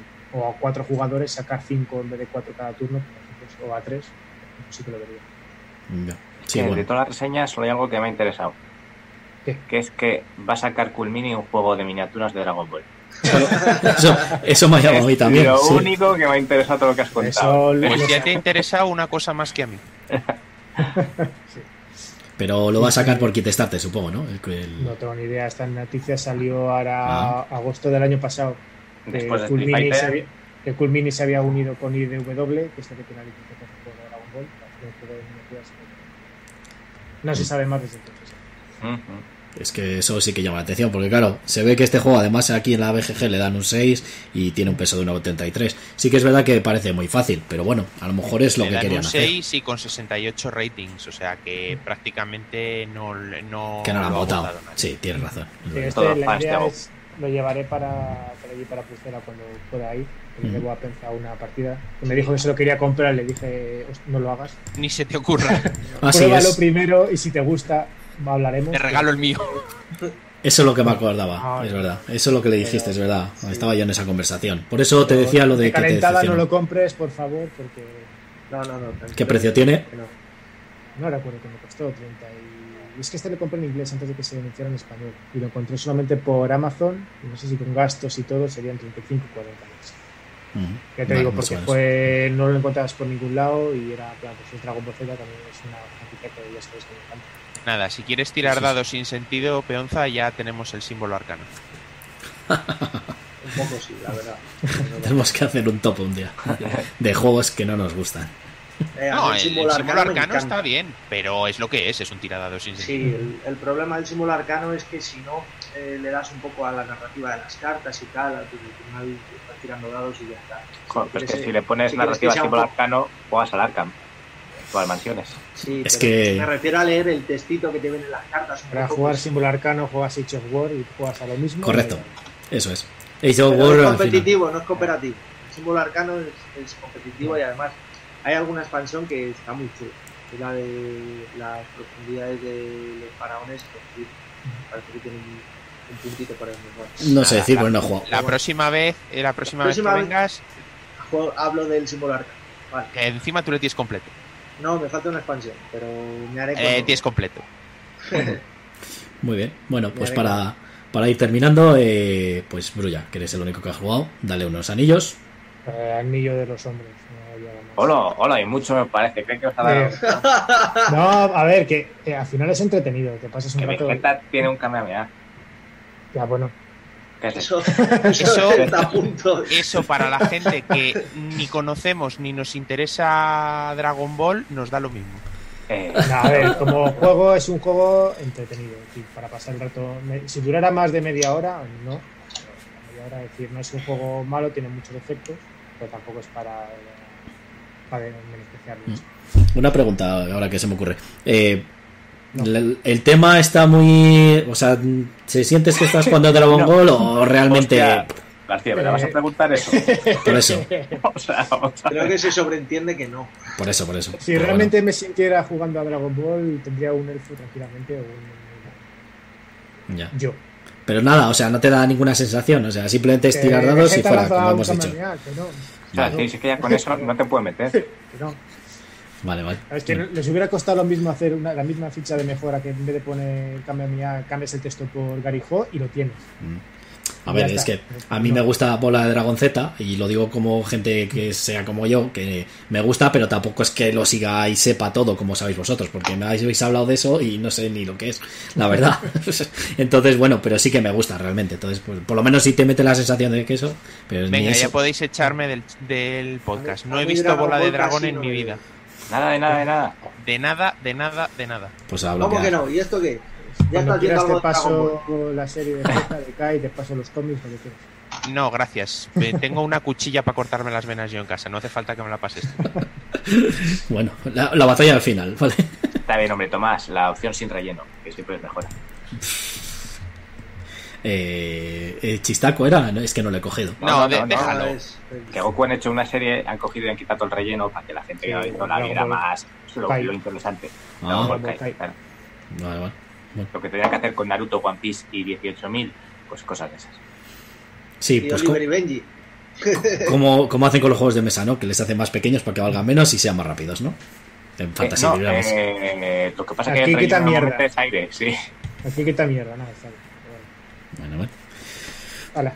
Pues muy bien, pues pasamos a la siguiente sección, que es la de las dos torres desde Isengard. Yo os voy a hablar y vamos a pasar a la pantalla de ese juego que veis en pantalla, que es Dice Driven. ¿Vale? Pues Dice Driven es un juego de dados y cartas en el que corremos una carrera con estos bólidos y bueno, pues el objetivo es ser el primero que llegas a la meta. Voy a poner aquí Oye, bólidos. estoy viendo que tiene un 6 y medio, un 1,3 y son de dados. Sí, sí, Eh, no. compares. No, sale perdiendo ahí el Dragon Ball. eh, Pero sale en el Ecto 1 el DeLorean y el coche fantástico. Gana por goleada. Esa es una de las versiones, eso es. Vale, pues os voy a poner aquí para los que estáis en el directo, a ver si veo alguna carta de carrera. Esas. Vale, para los que estáis en directo. Bien, Es decir, somos cinco en el directo, uno soy yo, creo que otra será María, si estáis vosotros, o sea que tampoco te molestes mucho con, las, con los vídeos. No, pero joder, después lo ve la gente. claro, Pues es que hay gente que ve es que la- posteriori, joder, la gente ¿María ahora nos ve en directo? a veces sí. Eh, a veces sí. sí, nos ve también Lasso, nos ve muchas Un personas. saludo, María. Eso, un saludo. Bueno, la mecánica del juego es avanzar en el circuito, ¿vale? El que veis ahí en el directo, que es un circuito compuesto por cartas, eh, eh, tirando los dados para obtener el número de símbolos necesarios que están indicados en las cartas. Voy a poner una carta un poco más grande para lo que lo veis en directo. ¿Vale? Eh, hay una serie de requisitos que lo marca ahí en la, en la esquina, bueno, puede ser en la esquina superior izquierda o en la esquina inferior derecha. Y esos son los requisitos que tenemos que sacar en los dados para avanzar en las, en las cartas. ¿Vale? Hay tres tipos de dados. Los dados eh, de potencia, que son los azules, los dados eh, de maniobra, que son los verdes, y los dados de nitro, que son entre rojo, oscuro y marrón. ¿Vale? Bueno, ¿cómo va el turno? Cada jugador coge una carta de bólido, los que hemos visto antes. Eh, voy a poneros ahí una carta. Estas, para explicaros. Aunque bueno, pone un bloque porque esto fue un kit starter, luego hablamos de ello. Bueno, cada uno coge una carta de bólido y coge el número de neumáticos, el número de carrocerías y el número de cartas especiales que le indica. ¿Vale? Ahí los que estáis en el directo, por ejemplo, de Duque pone que tiene que coger cuatro neumáticos, cuatro carrocerías y una carta de habilidad especial. Esas cartas de habilidad especial se pueden jugar cuando, cuando quieran. ¿Vale? Eh, bueno, o cuando quieran o cuando te lo indique la carta, que tienes dos posibilidades, entonces la puedes jugar cuando te lo indica la carta. Eh, las cartas de tramo están divididas en una serie de casillas y como he dicho antes, pues hay que gastar los dados en la tirada que hayas hecho, hay que gastar esos símbolos que para ir avanzando en las casillas. Mm, Voy a poner otra vez las cartas para que lo veáis. Estas. Bueno, ahí lo veis en directo, ¿vale? Pues esa serie de casillas que están divididas por una línea así blanca un poco más clarita. Entonces, eh, ¿cómo, cómo avanzamos una casilla? Pues tienes que gastar ese número indicado eh, según los dados que hayas sacado, los símbolos que hayas sacado. Por ejemplo, en la primera, que siempre se pone así, se pone un inicio con las cuatro posiciones y luego la carta de primer tramo, que son tres eh, símbolos, si no me equivoco, tres símbolos de, de esto de, de rayo, que son los que nos dan los dados de potencia, ¿vale? Entonces, por cada dado o dados que gastes por esos símbolos, pues avanzas una casilla directamente, muy fácil. Eh, Luego, mm, ¿qué más dados hay? Pues están los dados que he dicho antes, los de maniobra, que son los verdes, y esos símbolos te sirven o bien para avanzar también, porque hay ciertas cartas que tienen también eh, necesidad, por ejemplo, en las curvas, eh, usar dados de maniobra para avanzar, o tienes que sacar ciertos símbolos, o también te permite una vez en el turno cambiarte de una casilla, de un lado a otro, ¿vale? Eso es para intentar esquivar coches y demás. Y también, pues, eh, problemas que pueda haber en, el, en lo que son las cartas, que puede haber, pues, que necesitas gastar un, un volante más o necesitas gastar un nitro más o demás. Luego están los dados especiales, que hay dos, que son los de nitro. Los dados de nitro, eh, lo que te hace, eh, bueno, lo que tienen es que tienen tres símbolos de nitro y tres símbolos de crash. Luego explico lo que son los crash.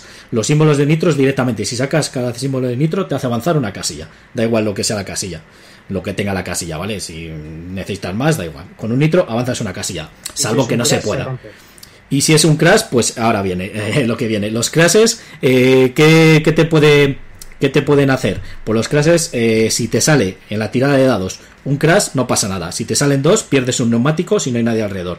Pero si tienes alguien alrededor, pierdes dos carrocerías y los demás pierden una. Luego, si te sacas tres, pierdes un dado de conductor eh, que vuelvo a poner para que veáis las cartas de conductor. O sea, las cartas de bolido, ahí tenéis eh, abajo, eh, sale una serie de números. Hay coches que tienen más y menos, ¿vale? Esos son los dados que puedes tirar. Cuando haces la tirada, tú tiras ese número de dados. Entonces, si te salen tres, eh, tres clases de esos, pues pierdes un dado. O sea, que bajas uno el nivel de esos dados, entonces las siguientes tiradas tirarías menos dados. ¿De acuerdo? Eh, si, eh, si salen cuatro crash, sufres un accidente y giras el bólido, entonces la siguiente ronda pierdes el turno. En el siguiente turno le pierdes, le darías la vuelta otra vez y ya está, pierdes un turno, vamos. Y en el caso que es muy difícil, pero te puede pasar que te salgan cinco crashes, avería grave, abandonas la carrera. Entonces quedas eliminado, ¿vale? el objetivo, como he dicho antes. Una cosa, García, que es que no sé, eh, cuando te salían dos clases, lo que has dicho es es al lado de otro y que tú perdías dosis. Eso no era cuando te chocabas con uno, cuando te lo comías. No, no, es que la manera de. Eso es cuando adelantas. Cuando adelantas tienes que hacer una tirada como de de crash, o sea, a ver si te salen crashes. Eso es de riesgo. Entonces, si tiras, eh, cuando adelantas a alguien, que es una de las maneras, si tú sacas los suficientes movimientos de casillas y tienes uno delante y tienes hueco a los lados, le puedes hacer como un adelantamiento. Entonces, los dos tiráis eh, los dados, que creo que eran tirar eh, dos dados azules cada uno. Entonces, si sacas crashes, pues sí, te comes una. Si sacas cualquier número de crashes, te comes una, una leche, ¿vale? Y ya está, te quitas una carrocería. Pero solo es en eso. En el, en, cuando sacas dos clases siempre es esa la norma. Es si no hay nadie alrededor, pierdes un neumático. Y si hay alguien, pues pierdes dos, dos carrocerías y los demás pierden una. Es una manera de putear a los demás también. Claro, porque te pones al lado, en, al final de tu turno, si tú acabas al lado de alguien, les haces perder carrocería. Pero tú pierdes dos. Vale, ¿qué pasa si pierdes todos los neumáticos o todas las carrocerías? Pues que directamente bajas uno de los niveles de dados, ¿vale? Pierdes un dado para tirar las siete rondas y vuelves a coger o esos neumáticos o esas carrocerías, como que se te recupera el coche. ¿Qué pasa si te quedas sin dados? Pues lo mismo, el coche se te ha averiado a tomar por culo. ¿Puedes repararlo? Sí. Con ciertas cartas puedes coger neumáticos, carrocerías y puedes coger dados. Y también hay una acción que es, pero esa es muy jodida porque si la haces ya casi pierdes, es que eh, te quedas como rezagado, o sea, que das la vuelta a tu bólido, eh, reparas el coche a, tope, subes todos los dados, subes todas las carrocerías, todos los neumáticos y el siguiente turno no le haces. Entonces eh, perderías un turno y puedes reparar el coche totalmente para que no te quedes sin él. Y bueno, como he dicho antes, pues si llega el primero que llegue es el que gana, no tiene más el juego. Eh, tiene ciertos modos de juego, hay el modo de juego de, que puedes jugar como policía siguiendo a los demás. Eh, mm, puedes jugar otros modos que es pues eh, con cartas especiales que están pues el de la, furgoneta del equipo A, el de Lorian, como ha dicho antes eh, y demás.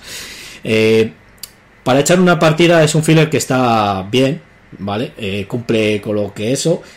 Eh, con lo que promete que es, bueno, pues echar una partida rápida, o un juego de poner a prueba tu suerte y demás, y bueno, y ya está, no tiene, no tiene mucho más. Es, eh, está bien, pero no es un gran juego, y aparte digo porque tenía serios problemas, tenía unos cuantos problemas.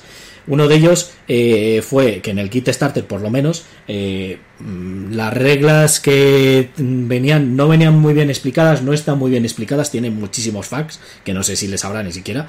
Y es que te cuesta entenderlo, luego buscarlas. Y luego el, manual le hicieron muy pequeño. Entonces, bueno, luego lo muestro para que lo veáis, eh, las reglas y demás. Entonces, bueno, antes de darle yo unos anillos y demás, pues os voy a preguntar a los demás si alguna habéis podido jugar y demás, qué os parece y, demás. Así que, no sé, ¿quién ha jugado a Lija, por ejemplo? Sí, yo he echado tres o cuatro partidas y, no se come un anillo de latón, pues porque es de tirar los dados y a mí eso me encanta eh, al final es tirar dados y gestionar dados, pues está bien. Pero eh, lo malo que te deja muy poca opción porque creo que tiras dos dados y ya está.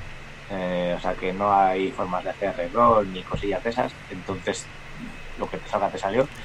Y lo de las reglas es que era un horror. O sea, yo me acuerdo de la primera partida que era pasado esto. ¿Qué hace? cogíamos las reglas, no viene. pues no sé, vamos a hacerlo así. Vale, hacíamos otro turno. Uf, es que ahora sale esta carta y ¿cómo empieza? Eh, vamos a ver las reglas. Eh, no, tampoco está. Eh, a ver, no venía que antes. O sea, y al final manual no vale para nada. Entonces, bueno, mm, sin más. No es un juego que yo sacaría para echar una. Una cosa que me has dicho que me ha dejado descolocado. ¿En serio escoges tirar los dados y ya está? Es como un póker de dados. Puedes elegir cuántos dados tiras. imagínate que puedes tirar hasta 6, ¿no? Porque tu coche te lo permite. Tú eliges si quieres tirar 3, 4, 5, 6, porque cuantos más dados puedes avanzar más, pero a lo mejor hay más riesgo de que salgan crash. y ya está.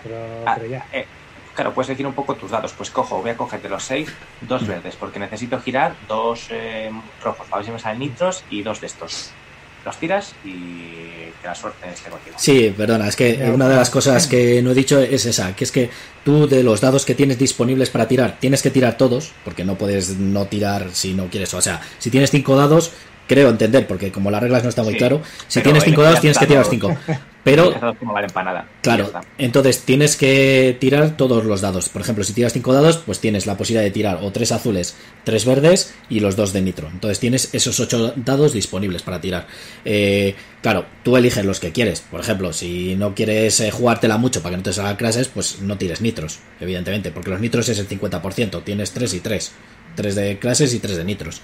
Los demás, la posibilidad creo que era de 1 a 2, eh, o sea, de 6 a 2. Creo que había dos clases en cada dado, si no me equivoco. Entonces, bueno, eh, sí que eliges tú los dados que quieres tirar, según lo que vayas necesitando, claro. No vas a tirar dados de, de volantes si no te hacen falta, realmente.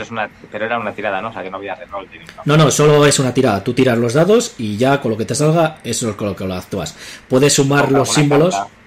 sí. Una carta quizás te permitía hacer algo las, las, cartas lo que te permiten es eso, por ejemplo, a lo mejor te falta un rayo, pues eh, le sumas a un dado, da igual el que sea, pues le sumas un rayo, ¿vale?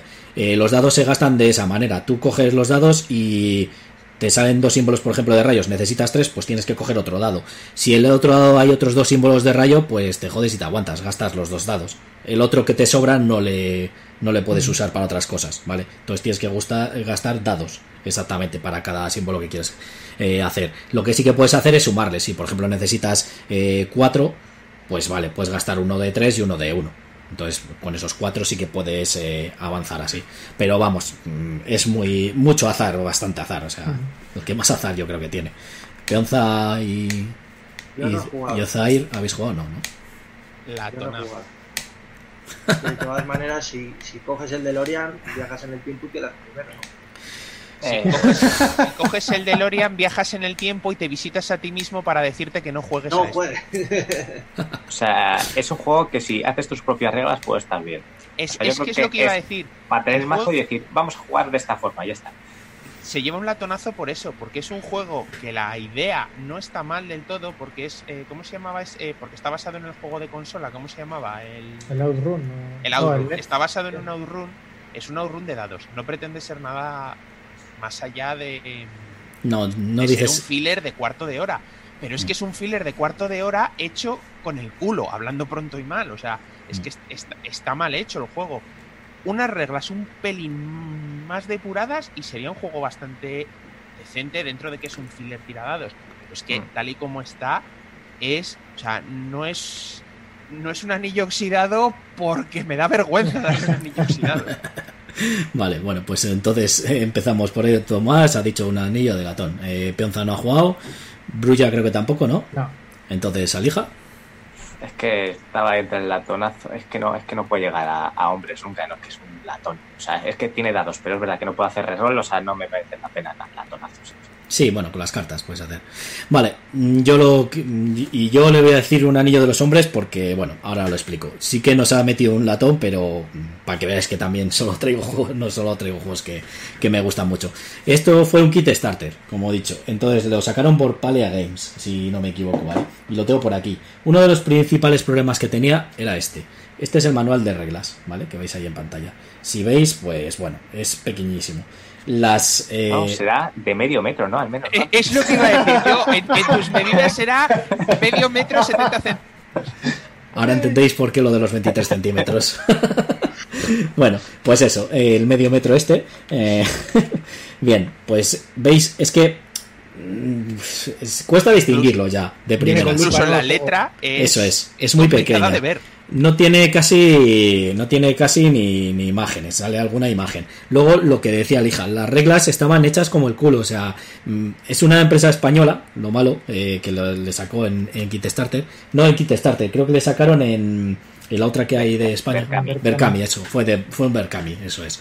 Entonces, eh, sí que tuvo muchas críticas y dijeron que iban a, por lo menos a los eh, que habíamos comprado el juego, que iban a mejorar las reglas y que no las iban a enviar. Estoy esperando todavía, entonces no lo sé. Mm, si habrán sacado un PDF y te le tendrás que descargar tú, porque es que es verdad que las reglas que tiene pues son un poco mierdas y está un poco mal hecho el juego. En ese sentido, te pierdes ¿Sabes mucho tiempo en eso. que decir gente de la editorial española, si me estoy escuchando.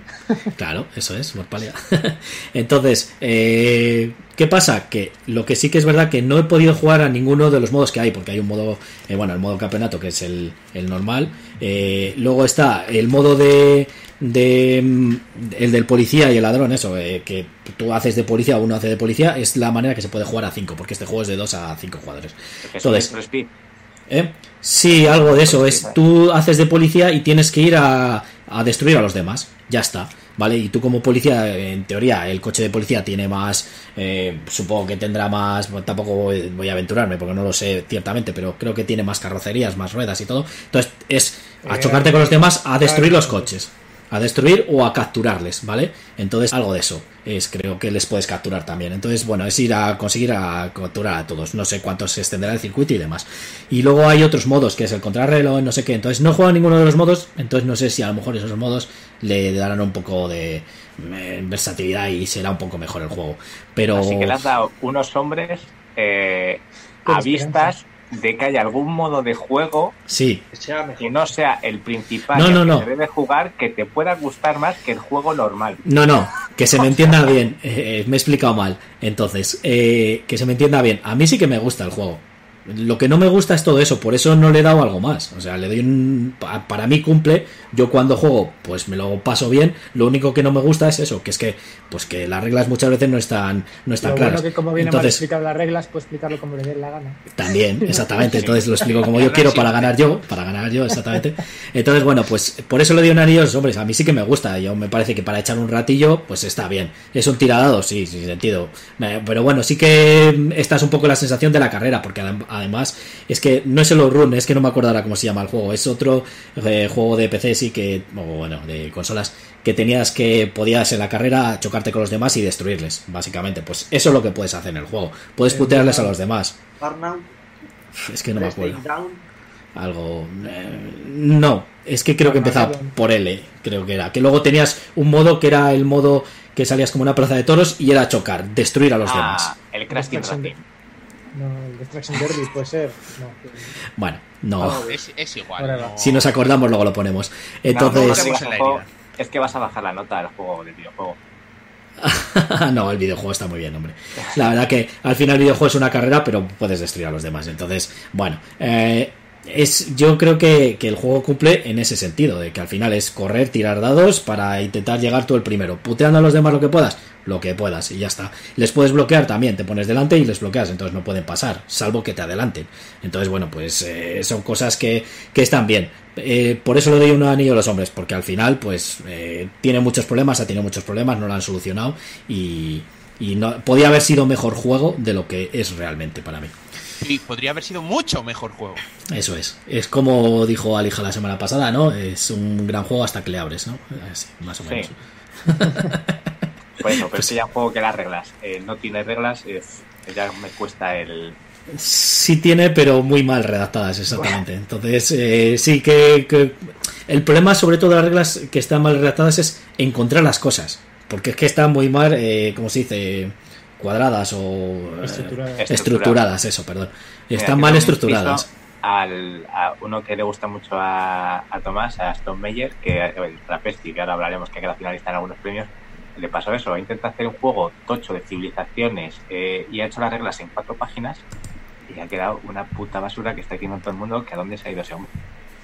Algo así intentaron hacer estos. Vale, pues sí, creo. eso, eso es lo que les pasó, sí. Estos de League. No sé si han sacado más juegos, la verdad, pero... Sí, sí. Pero bueno. ¿Por, por qué revisión de las civilizaciones del Tapestry va ya? La tercera. Pf, no sé, esto es yo que no sé es como la gente puede decir que es un buen juego. Sí, empiezan a decir, es un buen juego, pero le falla esto, esto, esto, esto y esto. Las reglas mal hechas, no son civilizaciones como tal, no hay mucha interacción, hay esto, hay esto, digo, ah, pero es buen juego, digo, joder. Sí, la caja es cuadrada. Bueno, eso es perfecto, ¿no? Ya te digo. Bueno, pues nada, hasta aquí este gran juego, que como siempre me han desmontado mis contertulios. Yo no sé, no, ¿eh? no sé si traeré algún día algún juego que os guste a la mayoría, pero bueno, lo intentaré. El Coge, Isla, el Isla Tortuga, este estuvo bien. Vale. coge Pero- los letters. Sí, pero casi todos preferimos el Port Royal. Correcto. Y cuando traiga el Pro Royal, pues preferís el otro, así que. Total, es joder al Garci, no pasa nada. Bueno, vamos a pasar a la última sección, en la que yo os voy a proponer un tema, pero hoy, como hemos dicho al principio, va a ser un poco diferente porque voy a ponerlo aquí en pantalla para que lo veáis los que estáis en el directo. Y ahí lo tenéis, ¿vale? Es que eh, han dado ya los premios anuales que da la Golden Geek Awards, eh, o bueno, se llaman Golden Geek Awards, que lo da la BGG, ¿vale? Y eh, a Witspan le han dado nueve premios de nueve posibles que tenía, creo que son, ¿no? Eh, no, creo que perdió alguno, pero bueno, Sí, no, pero él... Y el de mejor podcast también lo ha perdido. sí, no, pero había alguno que estaba por ahí, y no, me parece, no estoy muy seguro de todos los que optaba. Pero bueno. Vale. Bueno, eh, leo ahí, pues eh, le han dado el juego del año. eh, a dos jugadores eh, le han dado uno que se llama Watergate.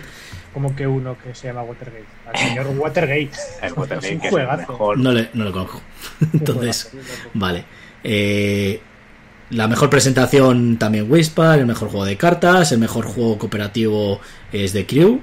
Eh, la mejor expansión Wispan también, el mejor juego familiar, el mejor juego de innova eh, la mejor innovación, vamos. El mejor juego party game es eh, Wallbelger. Vale. El print play, ¿eso qué significa ese premio? Print and Play. Print and Play. Print and play. Vale, mejor print and play, pues eh, Team Forming Mars o Teeny Forming Mars. eh, el mejor juego en solitario también Whisper. El mejor juego en estrategia Whisper. Espera un segundo, el mejor solo eh, eh, está por Sí. encima del Marvel Champion. Por eso lo estaba proponiendo. Entonces Sí. eh, voy a terminar y ya hablamos, ¿vale? Sí, sí, el mejor juego temático Dune. El mejor Wargame eh, un Daunted Normandy. Sí, ya- El mejor podcast eh, Heavy-. Ah, no, espera, no. Heavy Cardboard. He- Heavy Carbar y el mejor eh, juego o la mejor aplicación Through the Ace eh, con la nueva expansión nuevos líderes y maravillas. Vale pues eso os quería decir. Le dieron nueve premios. Creo que mm, que me habéis corregido antes creo eh, creo que él estaba nominado a nueve de los nueve que ha ganado.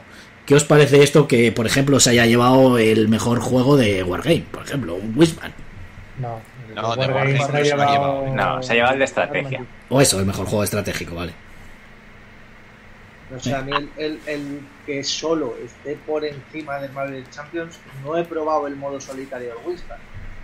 De hecho, al Winspan solo he jugado dos o tres partidas en, en general, pero no sé, es que el Marvel Champions a mí me parece una puta pasada.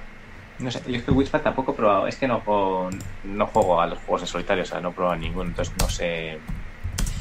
No exactamente. Eh, podríamos ir haciendo una. como. juego del año, tal, ¿qué os parece? Algo así, pero muy, muy rapidillo. ¿Cuál? Eh, hacer una. A- Algo en plan de, venga, juego del año, ¿qué os parece? Bien, mal. Wingspan pero está sobrevalorado. Y esto es No, lo que voy a decir al respecto. Yo, eh, mira, en el juego del año sería en el que más de acuerdo estoy. Eh, viendo los otros que hay, que Paladines de Reinos del Oeste sea un juegazo, bien. Que para juego del año tiene que ser mejor, es que lo hemos dicho muchas veces. Es que no solamente que te pueda gustar más a un juego de culo duro o. Es que el Wingspan llega a más gente y esto. eh, Estos premios los vota al final la gente de la BGG. Eso o sea, es. que son jugadores de todos, de todos los rangos. Sí, es lo que no he dicho, que estos premios están votados por la, por la comunidad, sobre todo de la BGG, ¿no? Son los únicos que pueden votar, los que estén Sí. registrados. es la comunidad de GG. Entonces, eh, yo creo que el Wingspan eh, como juego es que me parece a mí un juegazo que tiene que lo tiene todo para poder ser el juego del año. El Paladín es hay gente que se le puede hacer duro o que puede tener mucho AP o que no le entra el- la dinámica que tiene que sea un colocador de trabajadores y ya está, con cero interacción. Sí, pero, pero lo que quiero decir eh, es que en las categorías que hay, joder, hay muchas. Entonces, vale, que sea el Que juego no. del año, perfecto, y se le han dado Claro, el juego del año. Vale. eh, decir que es el mejor solitario, eh, no, porque paso si no juego solitario. Claro. Y el mejor juego de estrategia, eh, pues mira, que te diga, tiene estrategia sí la justa. Es más un... ¿Cómo Pues- lo vuelves a guardar todo dentro de la caja si es una gran A ver. estrategia? Pero es verdad que la expansión, por ejemplo, la de los animales de los pájaros de Europa, me parece que puede llegar a ser la mejor expansión, porque le da más variedad al juego, ¿Qué más animales. Más pollos. No, y Sí. más habilidades, diferentes habilidades. Ya no Vale, son Hay el más mismo- pollos El con mismo distintas juego con más pollos. Eh, claro, que hace una expansión del Marvel Champion, más pollos. Eh, que hace una expansión del Terraforming, Sí. eh, Claro, un nuevo des- mapa. Bueno, que No, hace no, una no, no, no. Por eso digo, eso de- pero una expansión tiene que darle una vuelta, algún modo de juego, algún algo que lo cambie, que te merezca la pena tener expansión. Eso es que el juego, eso es que el juego básico era malo. No, pero para que le una vuelta. Sí, hay expansiones que yo creo que le mejoran un poco más al juego, no que, Por el mismo no que sean necesarias. Una expansión que solo añade cartas implica que el juego básico era tan plano que lo único que se pueden añadir son más cartas. No, no, no. Eh, es que el juego está tan bien que únicamente hay que añadir eh, es expandir el tiempo de juego. O sea, que pueda Mm. durar más y pueda seguir jugando. Pero, Yo lo que veo, una expansión tiene que darle algo de variedad, algún cambio, algún pequeño giro. Si lo que me vas a dar en una expansión es más de lo mismo, mm, Sí, eh, tú tenías el, el Eldritch entero. Con todas las distintas expansiones. Eh, joder, tenía una variedad enorme eso, ¿eh? pero hay diferentes escenarios, diferentes Escenarios que se juegan igual, ¿no? Y el primigenio que es lo mismo, pero con pero otro son nombre. diferentes escenarios. Es Y aquí diferentes pollos. Pero sí, pero ahora yo tampoco le pondría la cosa. Pero yo no le- Pero te ha dado en la línea de flotación, sea un buen capitán y con no, el barco. sí. No, no, Sí, sí, pero sí, re- te ha dado. Que no. Pero la cosa es, yo tampoco le pondría como mejor expansión a una expansión del Eldritch, porque es lo que tiene que ser. Igual que una del Arkham. Te vas a Claro, meter nuevos pero escenarios. yo lo que, que no sé, ya está. no sé quiénes Pero- estaban en- no sé quiénes estaban metidos. Quiero decir que yo lo que veo de las que están saliendo ahí es que pues me parece que las que puede ser la mejor. Es que no sé qué expansión han salido a lo largo del año pasado para decirle esa pedazo de expansión ha cambiado el juego, me ha hecho. No lo sé. No sé, es que yo, por ejemplo, estoy viendo aquí que al mejor eh, juego temático se le han dado a, a Dune. Entonces, Sí, el Dune, mm, que es un juego que han reimpreso ahora, que tiene 20 años. sí, por eso, es que el Dune me sonaba de eso, me sonaba de eso, pero no quería meter la pata. Entonces, estoy viendo aquí yo unas imágenes. Y el del Dune, Wars, el Outer bueno. Pues mira, de los tres que hay ahí, El Señor de los Anillos me parece como temático bastante Yo- mejor que cualquiera de los de arriba. Yo creo que también. Claro, es que es eso, el, el, el Señor de los Anillos como temático, ese es el de la, de la El, ¿no? el nuevo. Sí, De la Tierra no Media, sé, que como es temático el- es un juegazo. El Mansiones de la locura de eso. Es como el, como el. Yo creo que como temático, no lo he jugado, pero vamos. El, Sí, el sí, Señor sí. de los Anillos es, tiene pinta de ser inmersivo a tope y, Mm. y ahí sí que está metida bien, bien, bien. voy a Yo creo que pasar tiene que ver- esta, a esta pantalla. Es quién ha dado aquí, o sea, eh, cómo se ha votado, o sea, quién ha puesto los juegos. Eso, lo que... es lo que, solitario. eso es lo que quería preguntar. Exactamente. sí. Eso es lo que quería preguntar. Por ejemplo, vamos a pasar, lo están viendo en directo ahí, la gente que está en YouTube. Entonces, Empieza, empieza desde arriba. Es que, por ejemplo, vale, venga, sí, vamos dando la opinión, como ha dicho antes Alija. Por ejemplo, juego del año, vale, Wispan. ¿En eso estamos de acuerdo la mayoría o no? Vale. Yo pienso que es mejor el Paladines, que me gusta, o sea, como juego me puede gustar más el Paladines, pero creo que es mejor juego para darle un premio juego del año al Wisp. Vale.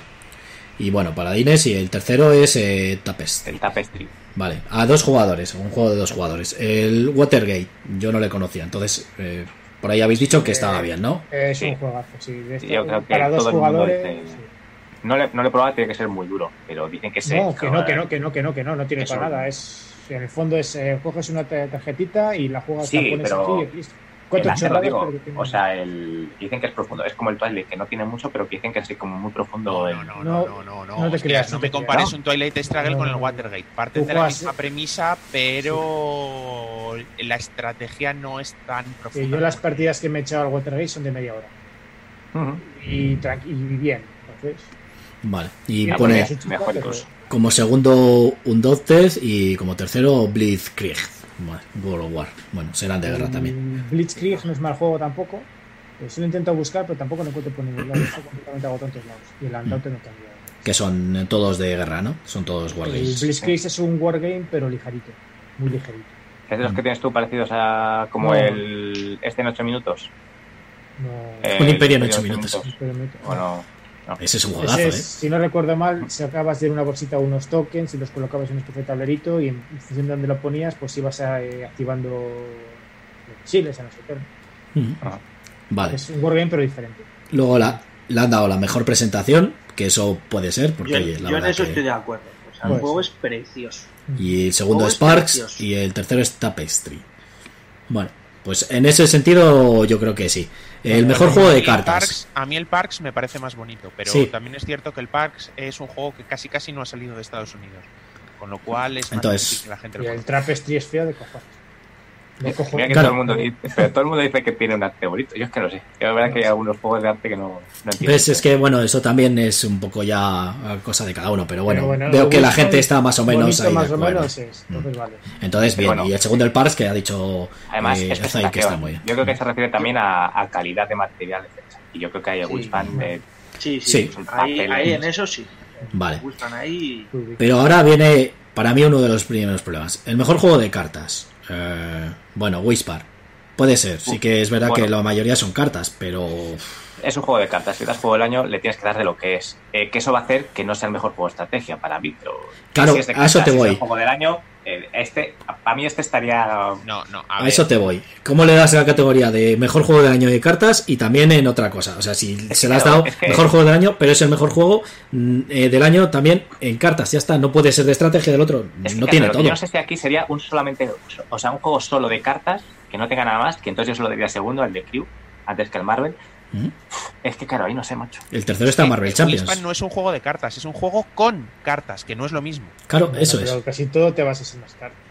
Casi. Mm, Pero, Pero la mayoría no de es los un juegos. juego Bueno. en el que las cartas tengan la mecánica del juego. Las cartas tienen habilidades. En vez de ser, eh, a ver, no Joder, son es- losetas con pájaros, porque sería inabarcable eh, en tema de material. Pero podrían ser losetas de pájaros, podrían Mm. ser tokens de pájaros, podrían ser.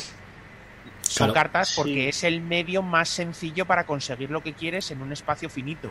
Mm. Pero Por eso, no es un juego en el que mejores tu mazo, hagas combos entre. Si haces hasta cierto punto combos entre cartas cuando las colocas en el tablero, pero el combo al final lo haces sobre el tablero. No, no tienes un manejo de Sí, las sí, sí, cartas. Sí, lo que quieres decir es como el Marvel Champion, que al final todo el Marvel Champion Mm. es un LGC, pero que es eso, básicamente son cartas. O sea, todo el juego solo son cartas. Sí, tienes contadores y demás, pero son cartas. Tendría que haber metido algo tipo, yo que sé, euro o juego en general y haber sacado, por ejemplo, mejor juego del año estos. Y luego haber sacado una sección, mejor juego de cartas del año. O, ¿sabes? O sea, A haber ver. quitado todos los de arriba.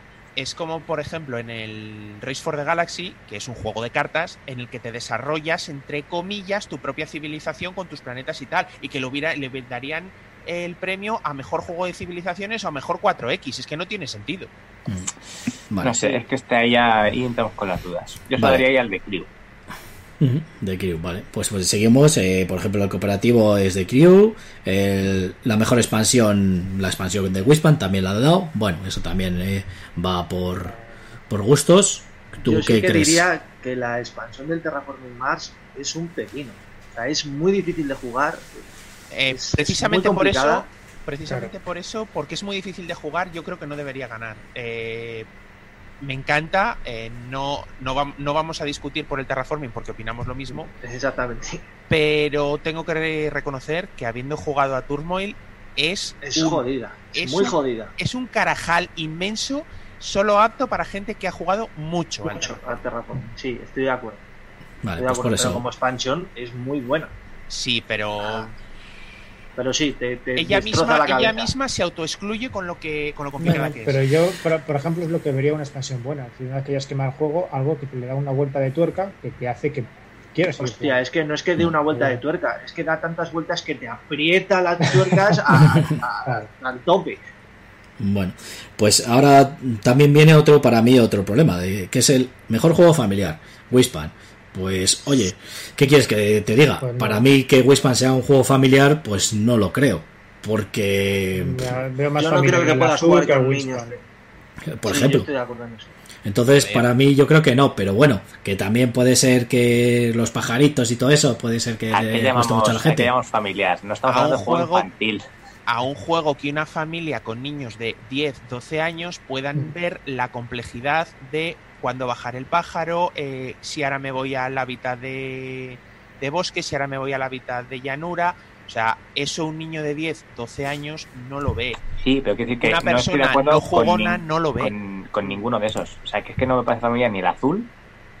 Sí, gracias. eh, Pone aquí la BGG que Bueno, es de pone 10 años en Más adelante. de 10 años. Mm. A ver, sí, que No por ver, claro que lo pueden jugar. Sí, sí, ya, pero- pero es no- verdad. Yo personalmente Pero no, no van a creo saber que lo vayan a pillar. Claro. No van a jugar como puede jugar a un Super Rino o otro juego. Que sí que es más, No, más para no, niños. no, pero- No, pero yo qué sé, tú tienes niños, eh, un Bunny Kingdom, por ejemplo, se le puedes meter a niños de 7, 8 años. hostia. No sé. Eh, Uf, mucha estrategia yo he visto, también, ¿eh? Yo he, visto, yo he visto niños jugar al Bunny Kingdom Yo- con esa edad.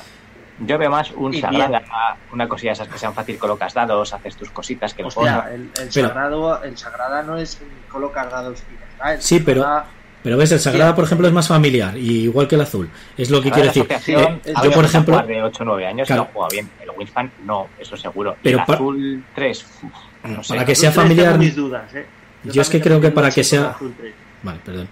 Vale. Eh, Yo creo que para que sea eh, más eh, familiar, no solo que sean niños a partir de una edad, sino que puedas jugarlo con gente de tu familia, con tus amigos, con tu novia, con, con tu pareja, eh, y que lo puedan entender bien. Es decir, eh, yo, por ejemplo, esto se lo saco a mis padres y sí que han jugado juegos de mesa que yo les he enseñado, y este seguramente no le entienda muy bien, porque es que tienes. A ver, van a saber bajar pajeritos muy bonito tal y les puede gustar, pero no creo que entiendan las estrategias bien. Pero Eso un es mi juego opinión. familiar tiene que ser un juego al que le saques a cualquier persona no jugona de una edad normal. Correcto, eso. jugar. Un Catán. Se lo sacas a cualquier tío y en 10 minutos saben jugar. Sí, tiene estrategia. Un, zombicide, un zombicide. Se lo sacas a cualquiera y saben jugar. Lo mismo. Para, para mí. Mm. Yo creo que aquí he cogido el tío que ha votado como mejor juego al Winspan, en todo sitio donde la ha visto. Le ha le ha votado. dado al- Y yo creo que sí. Sí, es muy probable. Claro, es que Porque- estos no sabemos los criterios, la verdad. Bueno, el mejor party game, eh, Whatever, así que no hay no, problema. el que mejor el de- innova, el de innova, innovación. Es que no innova nada. O sea, Ah, sí, innovación. Es que encima, teniendo el 2, al de Crew, que no sé si lo conocéis, que es este de los astronautillas.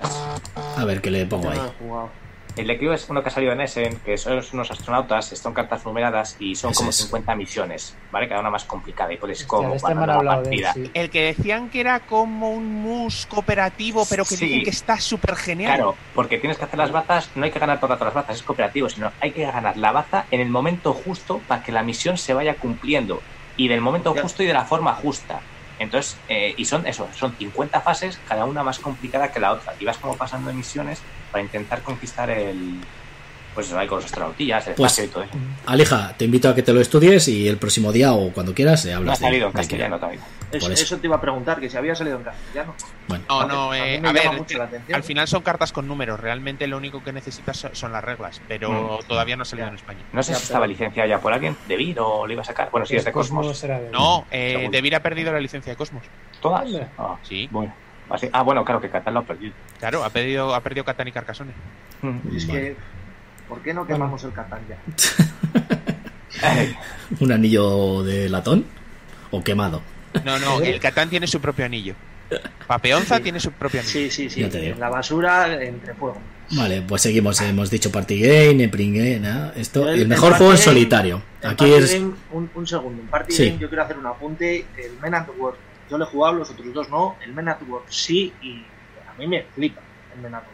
Yo Sí, ahí bueno. le pongo como para que la gente Claro. le pruebe. Es que como para que la gente lo Yo no puedo decir, no puedo decir que sea mejor que los otros porque no lo sé. Pero yo puedo decir que eso es un juegazo que la gente se lo apunte para. Me falta ahí el Jazz One, por ejemplo, también. Sí, puede ser. Sí. Vale. Bueno, eh, de todos Vale, modos, ya, pues nos, tra- nos traes ese juego la próxima vez también, Pienza, si quieres, el Mendan War.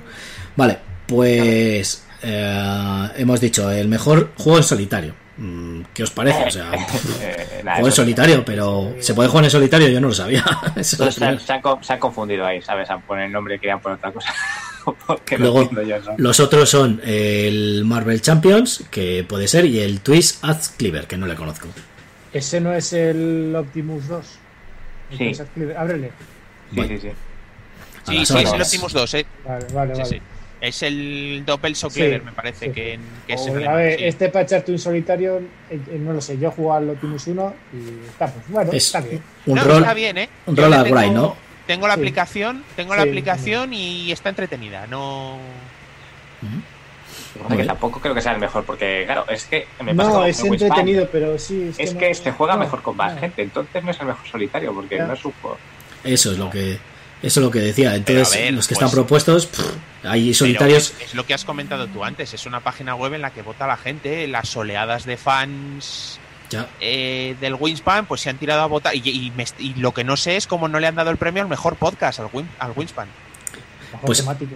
ahora- ahora ya para terminar hablamos de eso, de que sí tenía que haber seguido otros criterios. Vale, el mejor juego temático es Dune, así que bueno, sin problema. El mejor Wargame, un Doubted. Mm, No sé si tenéis que decir algo al respecto.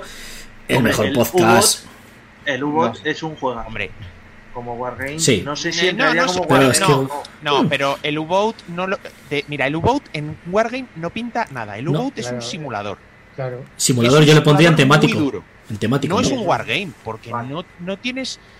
A ver, sí tienes tropas, tienes la tripulación, pero no es un juego en el que tengas tropas, eh, comandes ejércitos, eh, decidas su despliegue en el campo de batalla. No, Tiene, tiene que es un juego de submarinos de guerra, pero no es un wargame. Y es que un simplemente- simulador, Y es un simulador como la copa de un pino. Eso, eso sí, y en tiempo real, además, eh, que está muy bien. Y además eh, es verdad que es que no es que estés en una guerra, o sea, simplemente es ir a cazar al otro submarino, ya está. El que antes caza al otro submarino le destruya, gana. No, no, también tienes misiones de, de, de observación, caza de convoyes, o sea, no, no es Bueno, una guerra hay- de submarinos, pero Hay otra Pero- serie de juegos, a pero ver, el juego es- principal, lo que es el juego, es eso, es ir a cazar al otro en- submarino. Iría en temático, entiendo. Yo Sí, también en temático lo sí, hubiese puesto. iría en Sí, temático, puede más ser, que otra cosa. ser. Mm, Bueno, vale. que yo lo que quería decir es que es un juego. Si la gente lo puede probar, que sea gente un poco jugona, porque es, es durete. No, el, eh, del U-Boat ya, ya hablaré yo ya hablaré yo un día porque es un juego al que le tengo muchas ganas, pero es un Vale. juego muy peculiar. Sí, Vale, pues te lo apuntas, Tomás. Sí. Vale, el mejor podcast, esto es, es que realmente no lo entiendo. ¿Cómo que mejor podcast? ¿Qué significa esto? Mejor podcast. Que podcast. hablen de que es claro. Desde Eh, el momento que no estamos nosotros ya está mal. Claro, es- que Eso, eso, eso es lo que os Sí, quería sobre decir, todo que porque el año pasado no habíamos empezado, pero da igual, está pero, mal. Pero nos podían haber metido este año. El año que viene, como no nos ve aquí, En no sé, previsión no de, entiendo. en previsión de. Sí, sí. Claro, o Me veo a García creando cuentas bot ahí. vale, tiki, tiki, tiki, tiki. vale, pero que es que, claro, ahora lo entiendo. Y es que yo pensaba, digo, el mejor podcast, que claro, el mejor podcast de radio, vale. No están hablando de juegos de mesa, yo creía que solo era de juegos de mesa. Sí, Vale. de momento no han hecho ningún juego de mesa que vaya sobre podcast.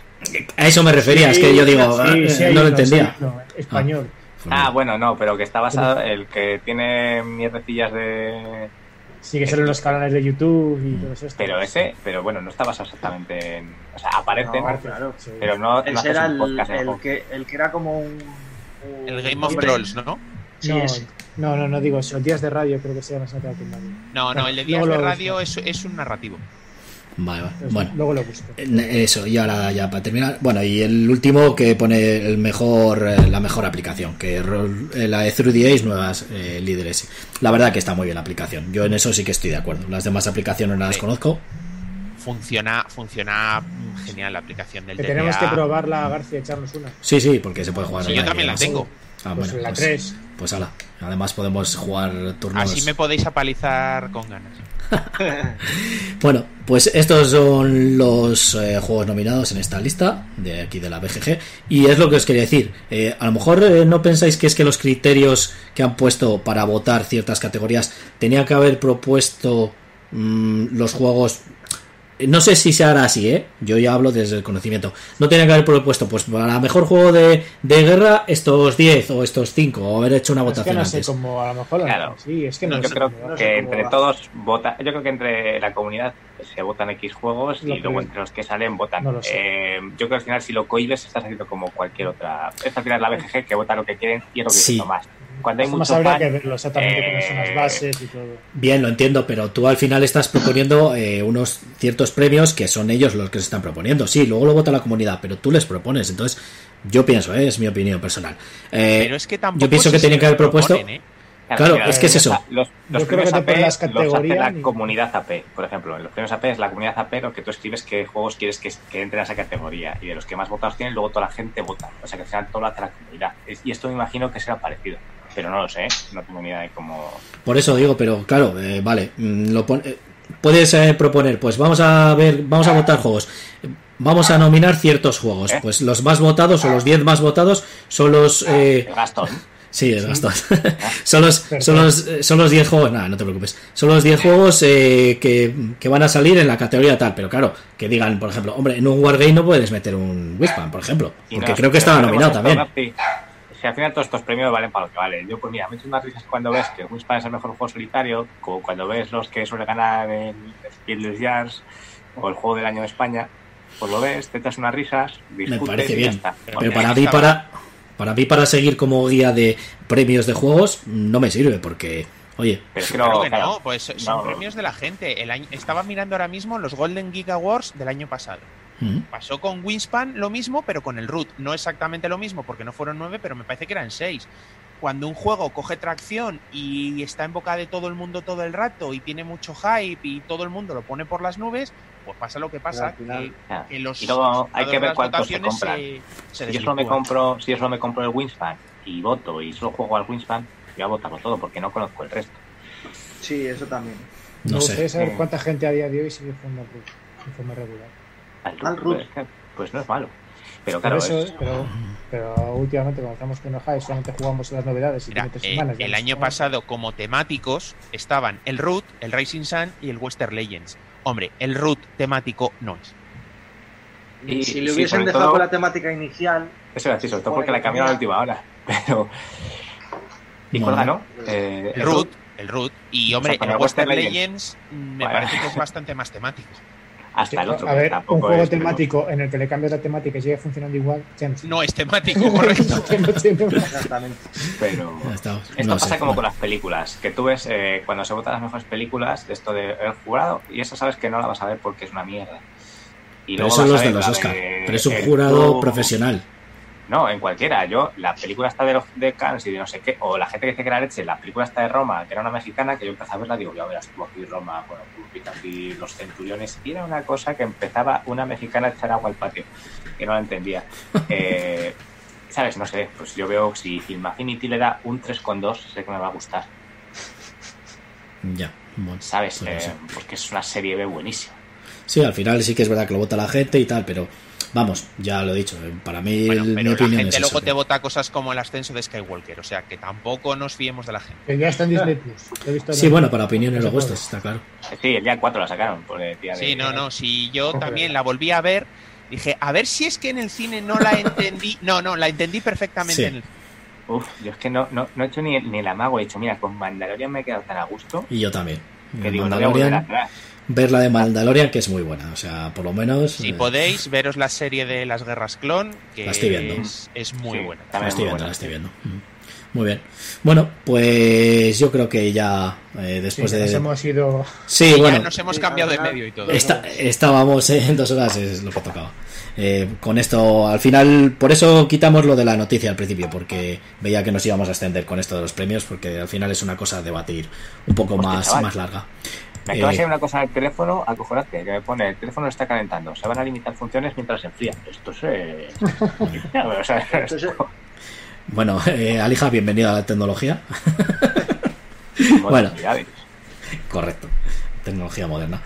Bueno, pues nada, hasta aquí el programa de hoy que nos hemos extendido, pero bueno, eh, yo creo que al final es lo que tocaba por, por lo que hemos, claro, por lo que hemos hablado al final de este debate, que era un poco más largo, por eso hemos quitado la primera sección también y éramos cinco personas. Y nada, pues eh, esperamos que os haya gustado. Ahí tenéis las redes sociales, lo veis aquí, ¿vale? Las redes sociales, nos podéis escribir, nos podéis eh, decir lo que queráis, qué os parece el programa y todo, preguntarnos qué queréis que traigamos al programa también, que es posible. Y nada, os anuncio que el, lunes eh, tenemos un directo, un unboxing que nos lo va a traer Alija, ¿verdad, Alija?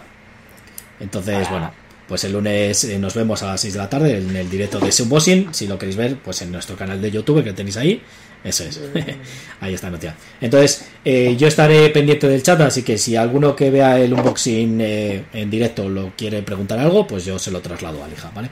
Entonces, nada, nos despedimos. Me voy a despedir de los que habéis participado hoy y yo lo agradezco como siempre. Eh, empezamos por Elzair. Bueno, chicos, hasta la próxima. Wispan está sobrevalorado. Peonza. Hasta otro día me prepararé símbolo arca. Brulla. Que nos vamos a la siguiente y tomar muy mal con otro del Resident y Alija. Pues nada, chicos, Wispa juego el año sin duda y nada, nos vemos. Ahí está el duendecito. Y nada, y yo, Garci. El gancho. El gancho. Bueno, no lo he visto, así que no sé lo que es. que no, uy, Dios. Sí, he visto. Ah, bueno, claro, es verdad. Es la de Toy Story 3, ¿puede ser? Venga, uno, uno.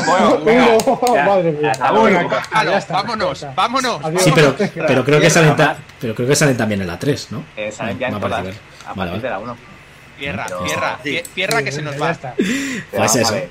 Tomás eso de Dragon Ball, tú de tu historia. Pues, adiós. Eh. Muy bien, ya la trama alija para variar. Entonces, nada, pues yo, Garci, el que descontrola todo esto. Eh, no sé si hemos tenido o no los problemas técnicos, pedimos disculpas otra vez y nos vemos la próxima semana. Ya os anunciamos el lunes mismamente cuando ah, podemos hacer este podcast. Así que nos vemos. Adiós. Chao. Bye.